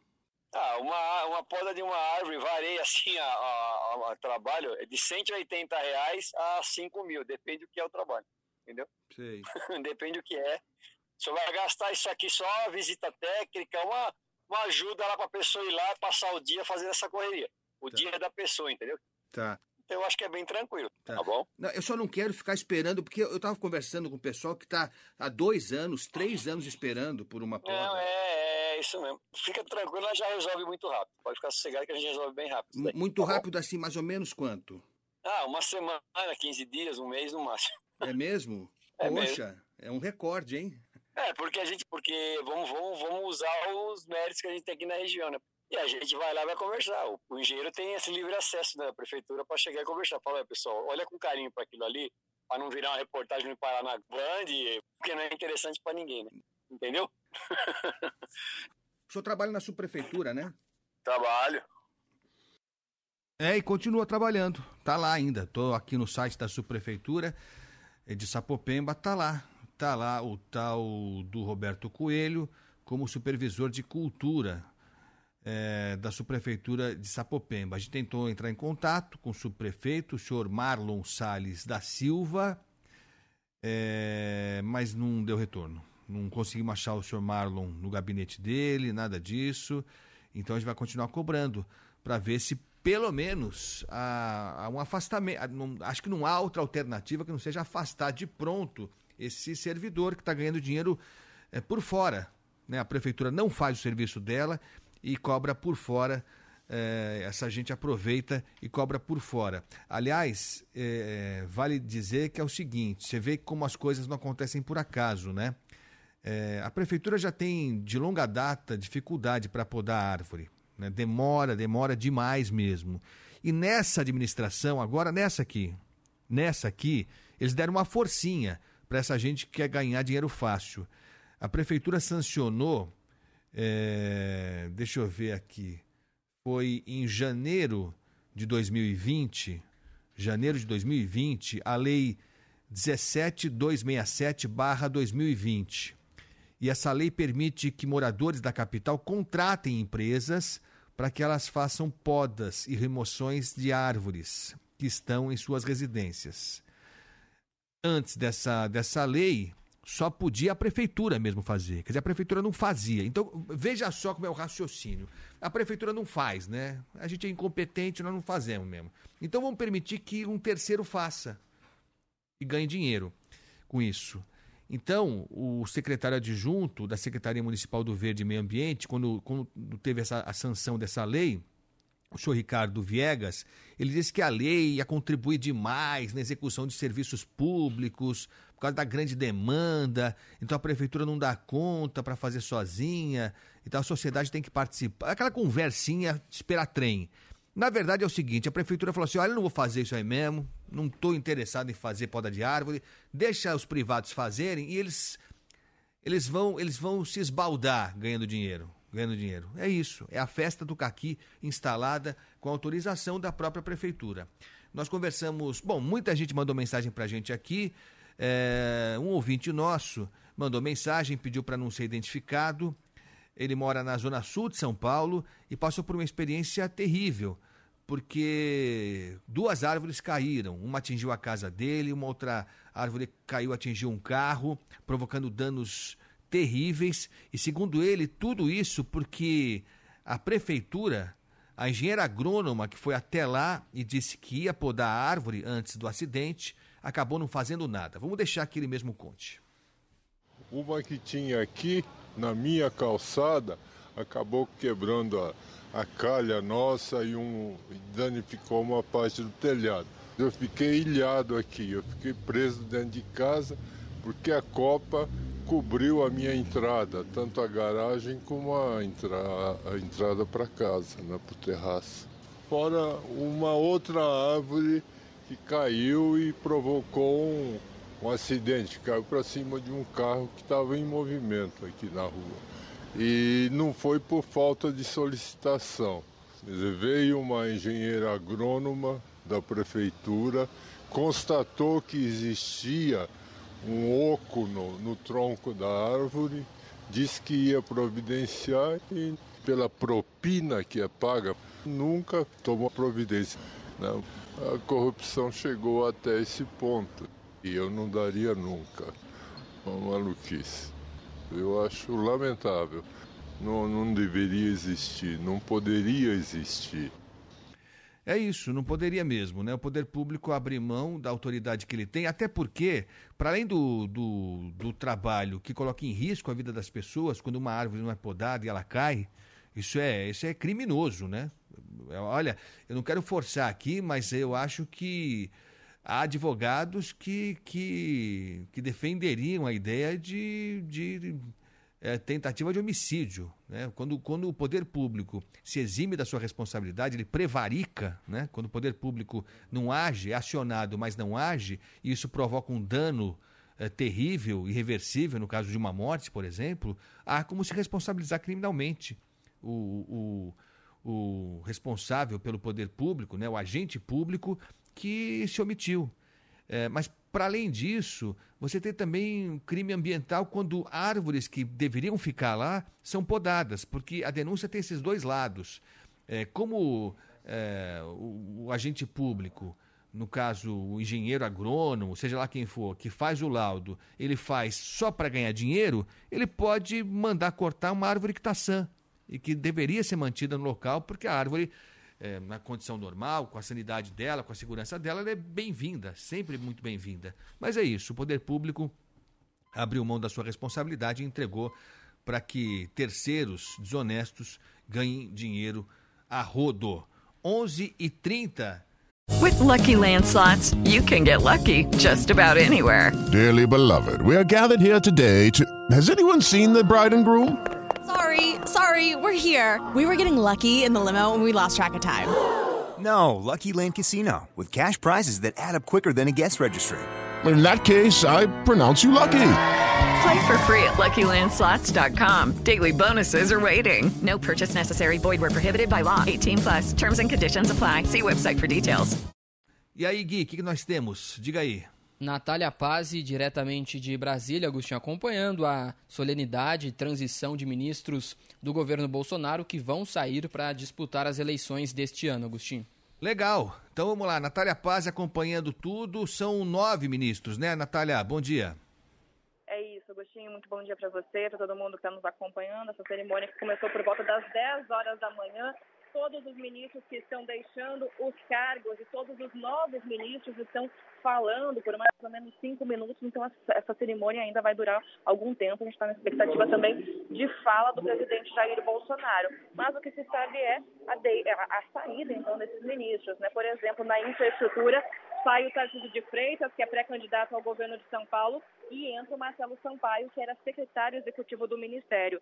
Na cidadania, deixa o cargo João Roma, que é pré-candidato ao governo da Bahia. Ele vai voltar à Câmara dos Deputados neste primeiro momento e entra no lugar dele o Ronaldo Vieira, que chefiava a assessoria de assuntos estratégicos do Ministério. No Ministério da Mulher, Família e Direitos Humanos, sai a Damaris Alves, que vai sair como pré-candidata ao Senado ou à Câmara dos Deputados. Entra no lugar dela no Ministério a Cristiane Brito, que era secretária nacional de políticas para as mulheres. No Ministério da Ciência, Tecnologia e Inovações, deixa o posto o Marcos Pontes, que é pré-candidato a deputado federal por São Paulo, e entra o Paulo Alvim, que era secretário de Inovação do Ministério. No Trabalho e Previdência, saiu o Onyx Lorenzoni, que é pré-candidato ao governo do Rio Grande do Sul. Neste primeiro momento, ele volta à Câmara dos Deputados e entra no lugar dele o José Carlos Oliveira, que presidia o Instituto Nacional do Seguro Social, o INSS. Na Secretaria de Governo sai a Flávia Arruda. Ela vai ser, ela é pré-candidata ao Senado aqui no Distrito Federal. Ela vai voltar à Câmara dos Deputados neste primeiro momento e entra no lugar dela o Célio Faria, que era chefe do gabinete pessoal do presidente Jair Bolsonaro. Na Agricultura sai a Tereza Cristina, pré-candidata ao Senado no Mato Grosso do Sul, volta à Câmara dos Deputados neste primeiro momento e entra o Marcos Montes, que é ex-deputado e era agora secretário executivo do Ministério. No desenvolvimento regional saiu Rogério Marinho, pré-candidato ao Senado no Rio Grande do Norte, e entra no lugar dele o Daniel de Oliveira, que era secretário executivo da pasta. E por último, no turismo, sai o Gilson Machado, pré-candidato ao Senado em Pernambuco, e entra o Carlos Brito, que era diretor-presidente da Embratur. Esse evento continua acontecendo aqui no Palácio do Planalto, todos os ministros que estão saindo vão falar e também todos os novos ministros vão falar. E como eu disse, eu deixo expectativa pela fala do presidente Jair Bolsonaro ao final aí de todos esses discursos. Legal, Natália Paz, direto de Brasília, acompanhando essa cerimônia longa, né? Longa, pelos nomes, pela quantidade de ministérios. Falam os que saem, falam os que entram, enfim, é muita gente mesmo. Assina e tal, tira foto, aquela conversa toda. É, então a Natália vai seguir acompanhando e se der tempo, né? Se der tempo, a gente vai trazer aqui a fala ao vivo do presidente Jair Bolsonaro. Agora é estranho, né? Não que isso seja incomum, não é, é comum mesmo. No final de, dos governos federais, né? Para citar o exemplo em tela, é, muitos ministros saem mesmo para concorrer a outros cargos, é, como a Natália falou, senador, deputado, governador, aquela coisa toda. É assim mesmo, né? Isso não é, não é algo próprio só desse governo. Agora, é, vamos conversar aqui. Não é estranho isso? A gente tem um ano agora pela frente que é um ano de retomada. Saímos da pandemia, estamos com uma guerra que não está dando pinta de que vai acabar, desemprego enorme, a saúde aos frangalhos, enfim, é, tudo mais, né? A agricultura tendo que brigar porque a concorrência externa é cada vez maior e essa guerra tem trazido dificuldades adicionais é, para a produção brasileira. Né? Os fertilizantes são um problema. Enfim, cada área é, que a gente citar aqui vai ter um desafio a ser enfrentado, um ou mais desafios. E aí, de repente, num belo dia, no final de março, nove ministros saem do governo. E repito, isso não é incomum. Talvez não em maior número menor número, mas isso acontece mesmo. Mas para você não lhe parece estranho que de repente, porque assim, o que, o que a gente ouve dizer é o seguinte: não, esse ministro é talhado para isso. E a pessoa, olha, não podia ter uma escolha melhor para esse ministério. Toda vez é isso, né? Quem escolhe o ministro acredita que está escolhendo o cara adequado. Ah, aquela ministra que já tem a interface com o setor e tal, não sei o quê, está iniciando uma. De repente, do dia para a noite, mudam nove. Chegam pessoas novas lá. Tudo bem, deve ser gente já do ministério, gente afinada com o programa de governo, com as questões, mas ninguém vai me convencer que segue tudo normal, que não é um, que não há uma perda, que não há uma perda para o governo. Não, não, não, consigo imaginar isso. Você tem nove pessoas da linha de frente, da, da confiança absoluta do presidente, comandando pastas como agricultura, cidadania, infraestrutura, ciência e tecnologia, trabalho, desenvolvimento regional, né? setores cruciais, de repente mudou. Sai um que vai ser candidato, entra um outro que vão torcer para que dê conta do riscado. Mas é, é estranho. A nossa vida política realmente tem, tem alguns lances que eu não consigo entender. Não, eu, eu não consigo entender. Eu confesso que eu tenho dificuldade de entender. Olha, 11h36, vamos para mais ouvinte? Hoje, não? Ah, o presidente vai falar. Olha lá, então para Brasília. Presidente Jair Bolsonaro vai falar agora e você acompanha o áudio direto da Band News TV, o canal 24 horas de jornalismo do grupo Bandeirantes. Um governo que acredita em Deus, respeita os seus militares, defende a família e deve lealdade ao seu povo. Nada se pode construir sem a verdade, nem mesmo o menor núcleo da sociedade, que é a família. Hoje são 31 de março. O que aconteceu nesse dia? Nada.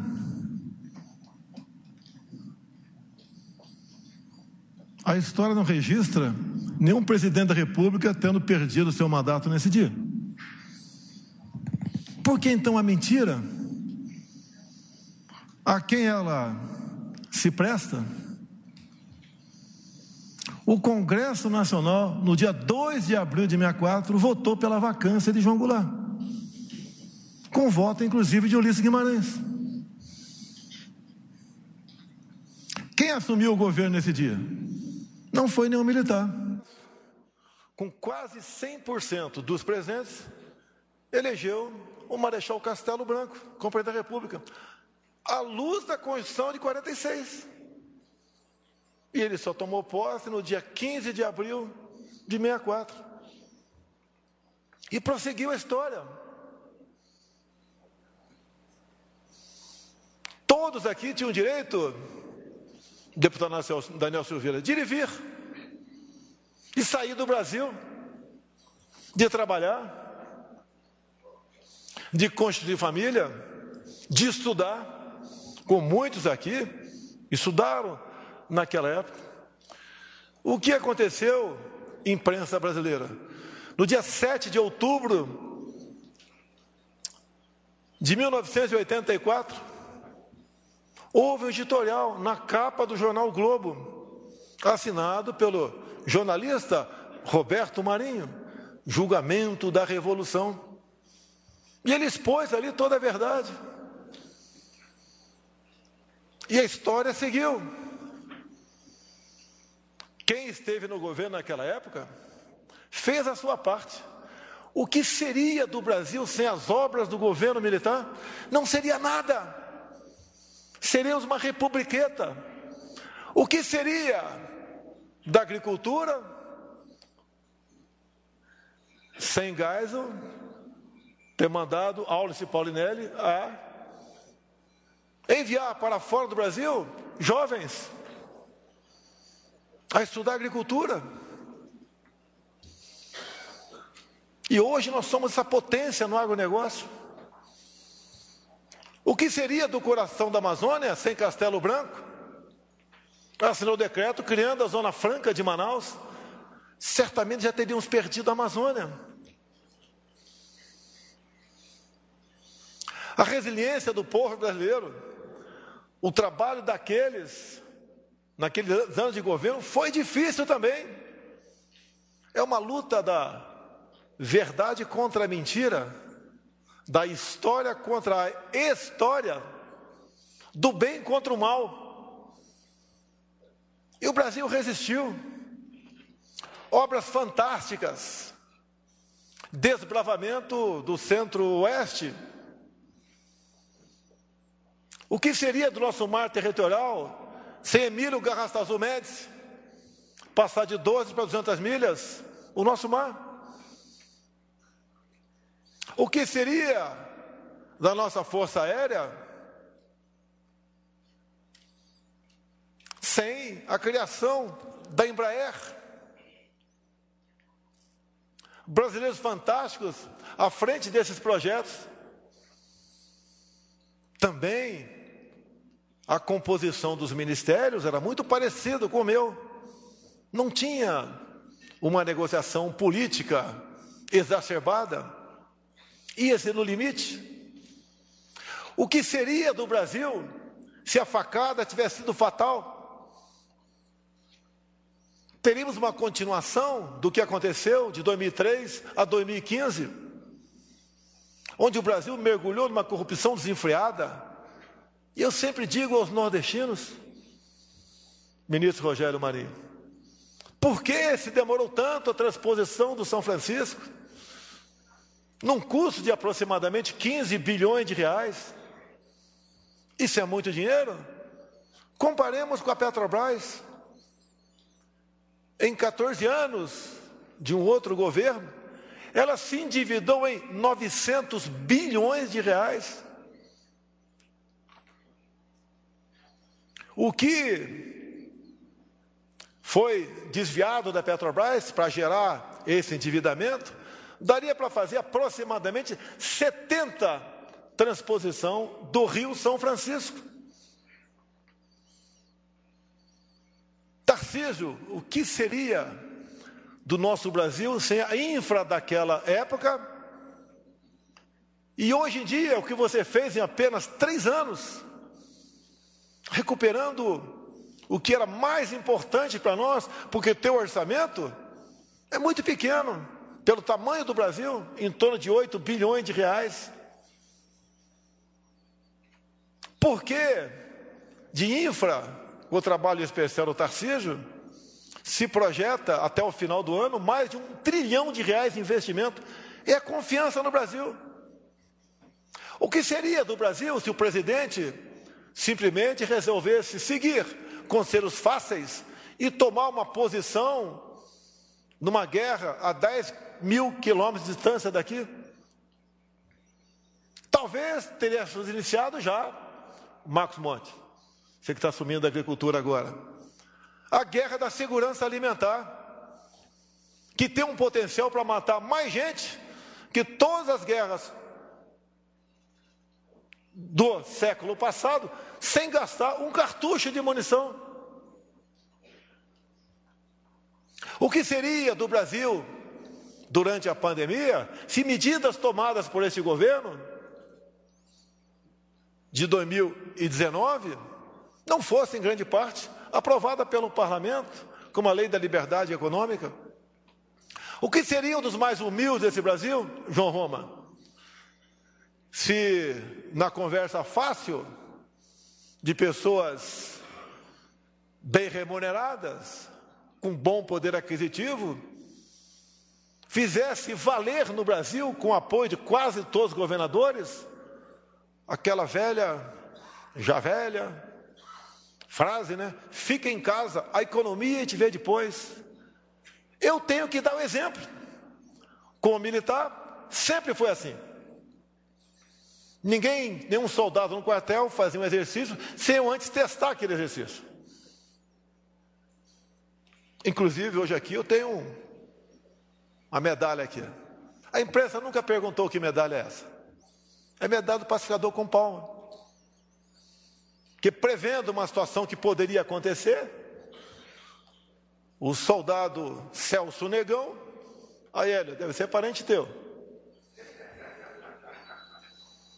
Caiu no exercício de uma lagoa, água doce, barrenta.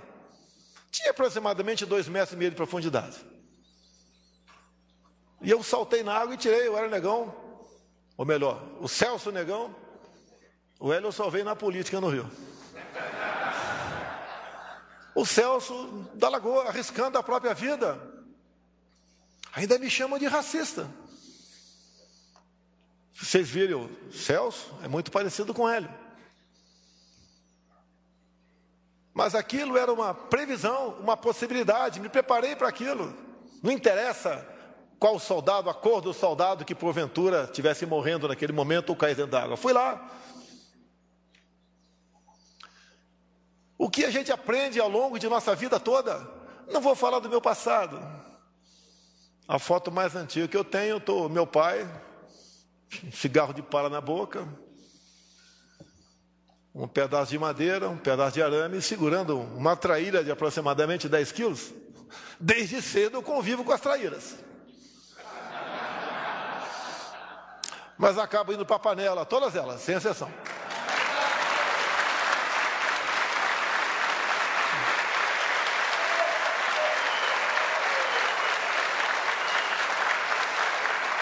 Naquela nossa época, quase tudo era difícil. Mas nós passamos. Tínhamos uma escola de qualidade, onde você respeitava o professor, se levantava quando entrava na sala de aula. Pelo menos uma vez por semana se cantava o nacional com a mão no peito. Até hoje eu trago isso comigo. Isso tem a ver com patriotismo, com o nosso país, com a nossa união. Quantas vezes aqui Alguns ministros, algumas autoridades com dinheiro, ricas, nada contra, eu quero que todo mundo seja rico no país. Eu não quero dividir riqueza, eu quero multiplicar. Falando, ó, se der errado, eu vou para um outro país mais ao norte, ou vou atravessar o Atlântico. Olha, pessoal, esse outro país mais ao norte, esse outros atravessando o Atlântico, estamos numa situação complicada. Aqui é o melhor país do mundo para se viver.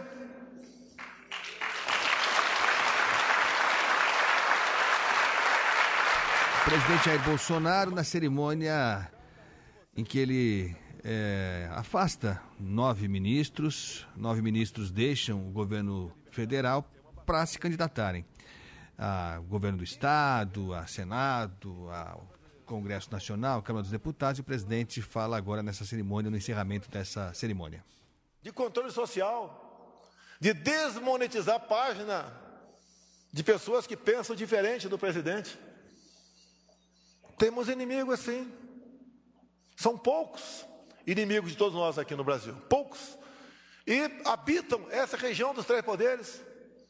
Esses poucos podem muito, mas não podem tudo.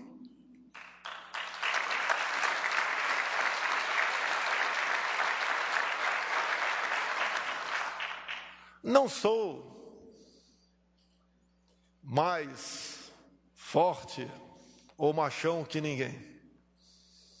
Quando você tem praça no exército, jurei dar minha vida pela pátria. Acredito que todos vocês aqui hoje juraram dar vida pela sua liberdade. Nós não podemos aceitar o que vem acontecendo passivamente. Ah, não é comigo? Deixa para lá. Ele pode ser preso a qualquer momento, mas não é comigo, deixa para lá. Ele pode ter os seus bens confiscados, o seu salário retido. Ah, não é comigo, deixa para lá. Vai chegar em você. Olha só, hoje nós temos um presidente da República, chefe de executivo, que luta por transparência nas eleições. Proibiram duvidar de urna eletrônica. Se, duvi se duvidar, eu caço registro e prendo.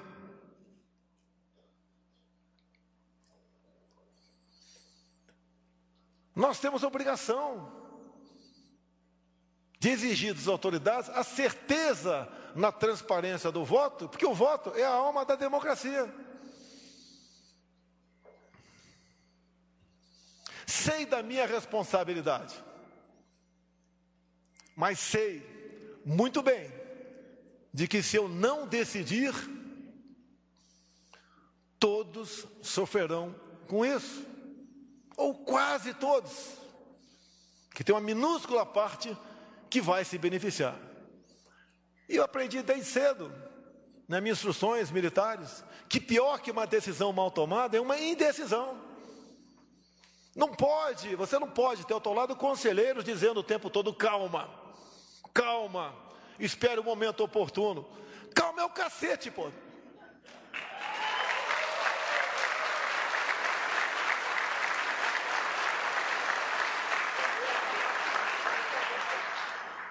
Eu estou aqui por ser voluntário. Tenho que fazer trabalhos difíceis. É muito fácil eu falar, Daniel Silveira, cuida da tua vida. Não vou falar isso. Fui deputado por 28 anos.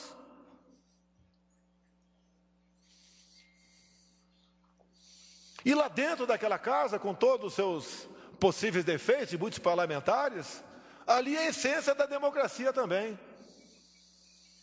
Ali em 2001 brigamos por uma emenda parlamentar, uma emenda à Constituição, uma PEC, onde se botou no artigo 53 o termo quaisquer. O que é quaisquer?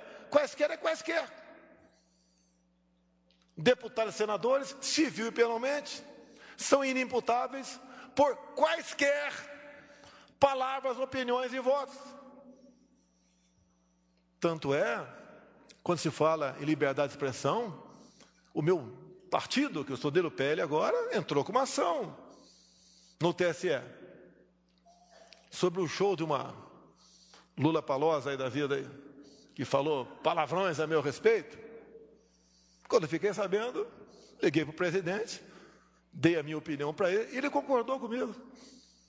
Retiramos a ação. Ou se tem liberdade de expressão, ou se não tem.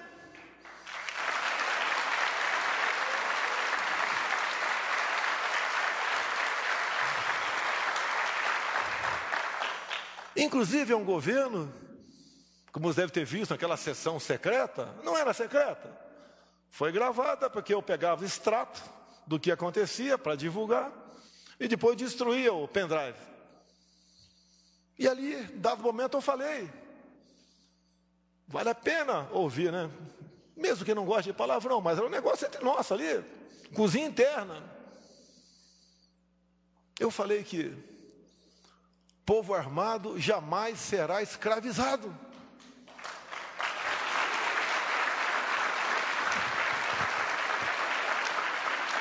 Por que, que o vagabundo pode ter arma? Em outro vagabundo defender roubo de celular. E está tudo resolvido. Olha o campo, Tereza Cristina, você bem sabe disso. Não foi apenas dinheiro de ONG que nós tiramos do MST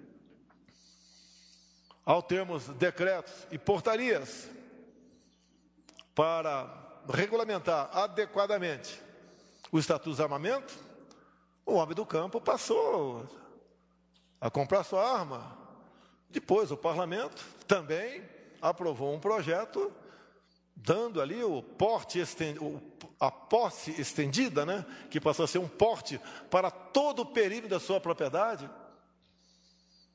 Todas as ditaduras foram precedidas de uma campanha desarmamentista. Aqui é o contrário. Quando a população devia se preocupar em perder a liberdade, com o seu chefe de executivo, a preocupação é com outro poder. Quem não quer ser execrado, fica em casa. Aqui não é recado para ninguém. Aqui é verdade. Aqui é João 8,32. Posso perder muita coisa na vida, mas não vou perder minha honra.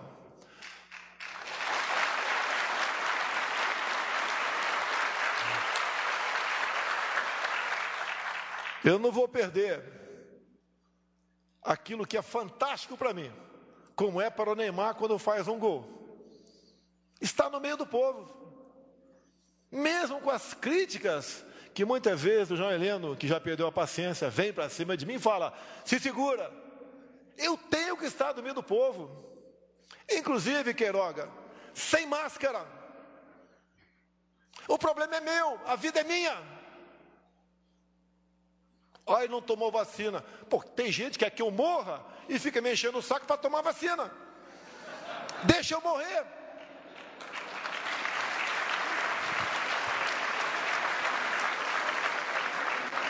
Agora eu vejo a imprensa envergonhada. Olha, ninguém, ninguém sabe o que aconteceu na África. Pouquíssimas mortes por Covid. Olha, imprensa, o pessoal da África subsaariana, para combater a cegueira dos rios, eles tomam ivermectina. E para combater a malária, eles tomam hidroxicloroquina. E uma puta de uma coincidência, isso serve para combater o vírus. Ah, estou respondendo o processo por isso. Um ministro que não tem o que fazer, deve ser um desocupado, fica o tempo todo me processando.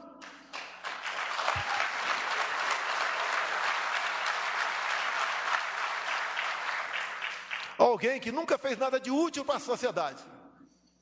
De repente, processo todo dia o deputado, ou melhor, o presidente, o deputado também, né? O presidente. O que ele quer com isso? O que, que ajuda o Brasil? Olha os problemas que o nosso povo tem.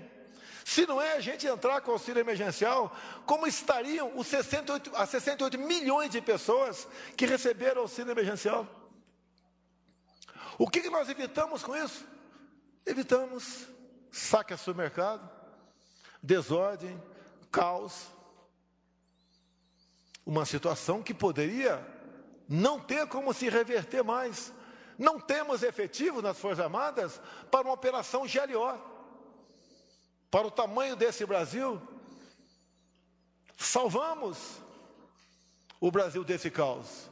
Ajudamos os mais necessitados. E olha o que foi gasto de auxílio emergencial em 2020. O equivalente a 15 anos de Bolsa Família. Ainda nos acusam. Ainda querem nos culpar de negligência Agora, o outro lado não apresentou nada para ajudar os mais necessitados.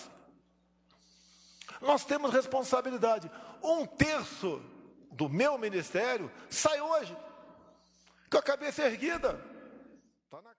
É isso, o pronunciamento do presidente Jair Bolsonaro nessa cerimônia que está se encerrando agora, dando posse a nove novos ministros, nove novos ministros, já que os outros, os anteriores, estão saindo para disputar eh, cargos na próxima eleição. E lógico, você vai acompanhar mais detalhes desse pronunciamento, desse discurso do presidente ao longo da nossa programação. Agora, 11h57. Rede Bandeirantes de Rádio. Manhã Bandeirantes. Entrou na área Sky é assim, tem tudo que a gente gosta. O melhor dos esportes, filmes, séries, desenhos e tudo para sua família se divertir muito. E é tão fácil quanto fazer gol sem goleiro. Olha só a escalação. Com Sky pré-pago, você não paga nenhuma mensalidade. O equipamento é seu e você pode pagar em até 12 vezes sem juros. Você recarrega quando quiser. E o melhor, a partir de 14,90. Ligue 0800 940 2354 e vem pra Sky 0800 940 2354. Muita gente já descobriu que todos os dias pode comer muito bem, pagando muito pouco e no ar-condicionado. Muita gente já descobriu que o Vila Shop Sport Bar também é um ótimo restaurante e aceita todo tipo de vale alimentação dentro da fila dos carros, o seu shopping de automóveis. Então você não está bobeando, não? Tem até o prato do dia para facilitar a sua vida. Vila Shop Vila dos Carros, 823 da Senador Feijó ou 238 do Canal 3 em Santos. Sabe por quê? Rádio Bandeirantes. Você que faz questão de qualidade não pode deixar de visitar o Empório Varanda. Agora com uma nova loja no tradicional endereço da Ponte Cidade Jardim. Um espaço mais amplo e aconchegante, equipe preparada e atenciosa para te ajudar na seleção das nossas famosas frutas e verduras, dos queijos e frios variados, das delícias da padaria própria e dos mais de 2 mil rótulos de uma adega exclusiva. Visite nossas lojas na Ponte Cidade Jardim e no shopping Cidade Jardim e Pátio Paulista e sinta-se em casa. Entrou na área e gol! Na Sky é assim, tem tudo que a gente gosta. O melhor dos esportes, filmes, séries, desenhos e tudo para sua família se divertir muito. E é tão fácil quanto fazer gol sem goleiro. Olha só a escalação. Com Sky pré-pago, você não paga nenhuma mensalidade. O equipamento é seu e você pode pagar em até 12 vezes sem juros. Você recarrega quando quiser. E o melhor, a partir de 14,90. Ligue 0800 940 2354 e vem pra Sky.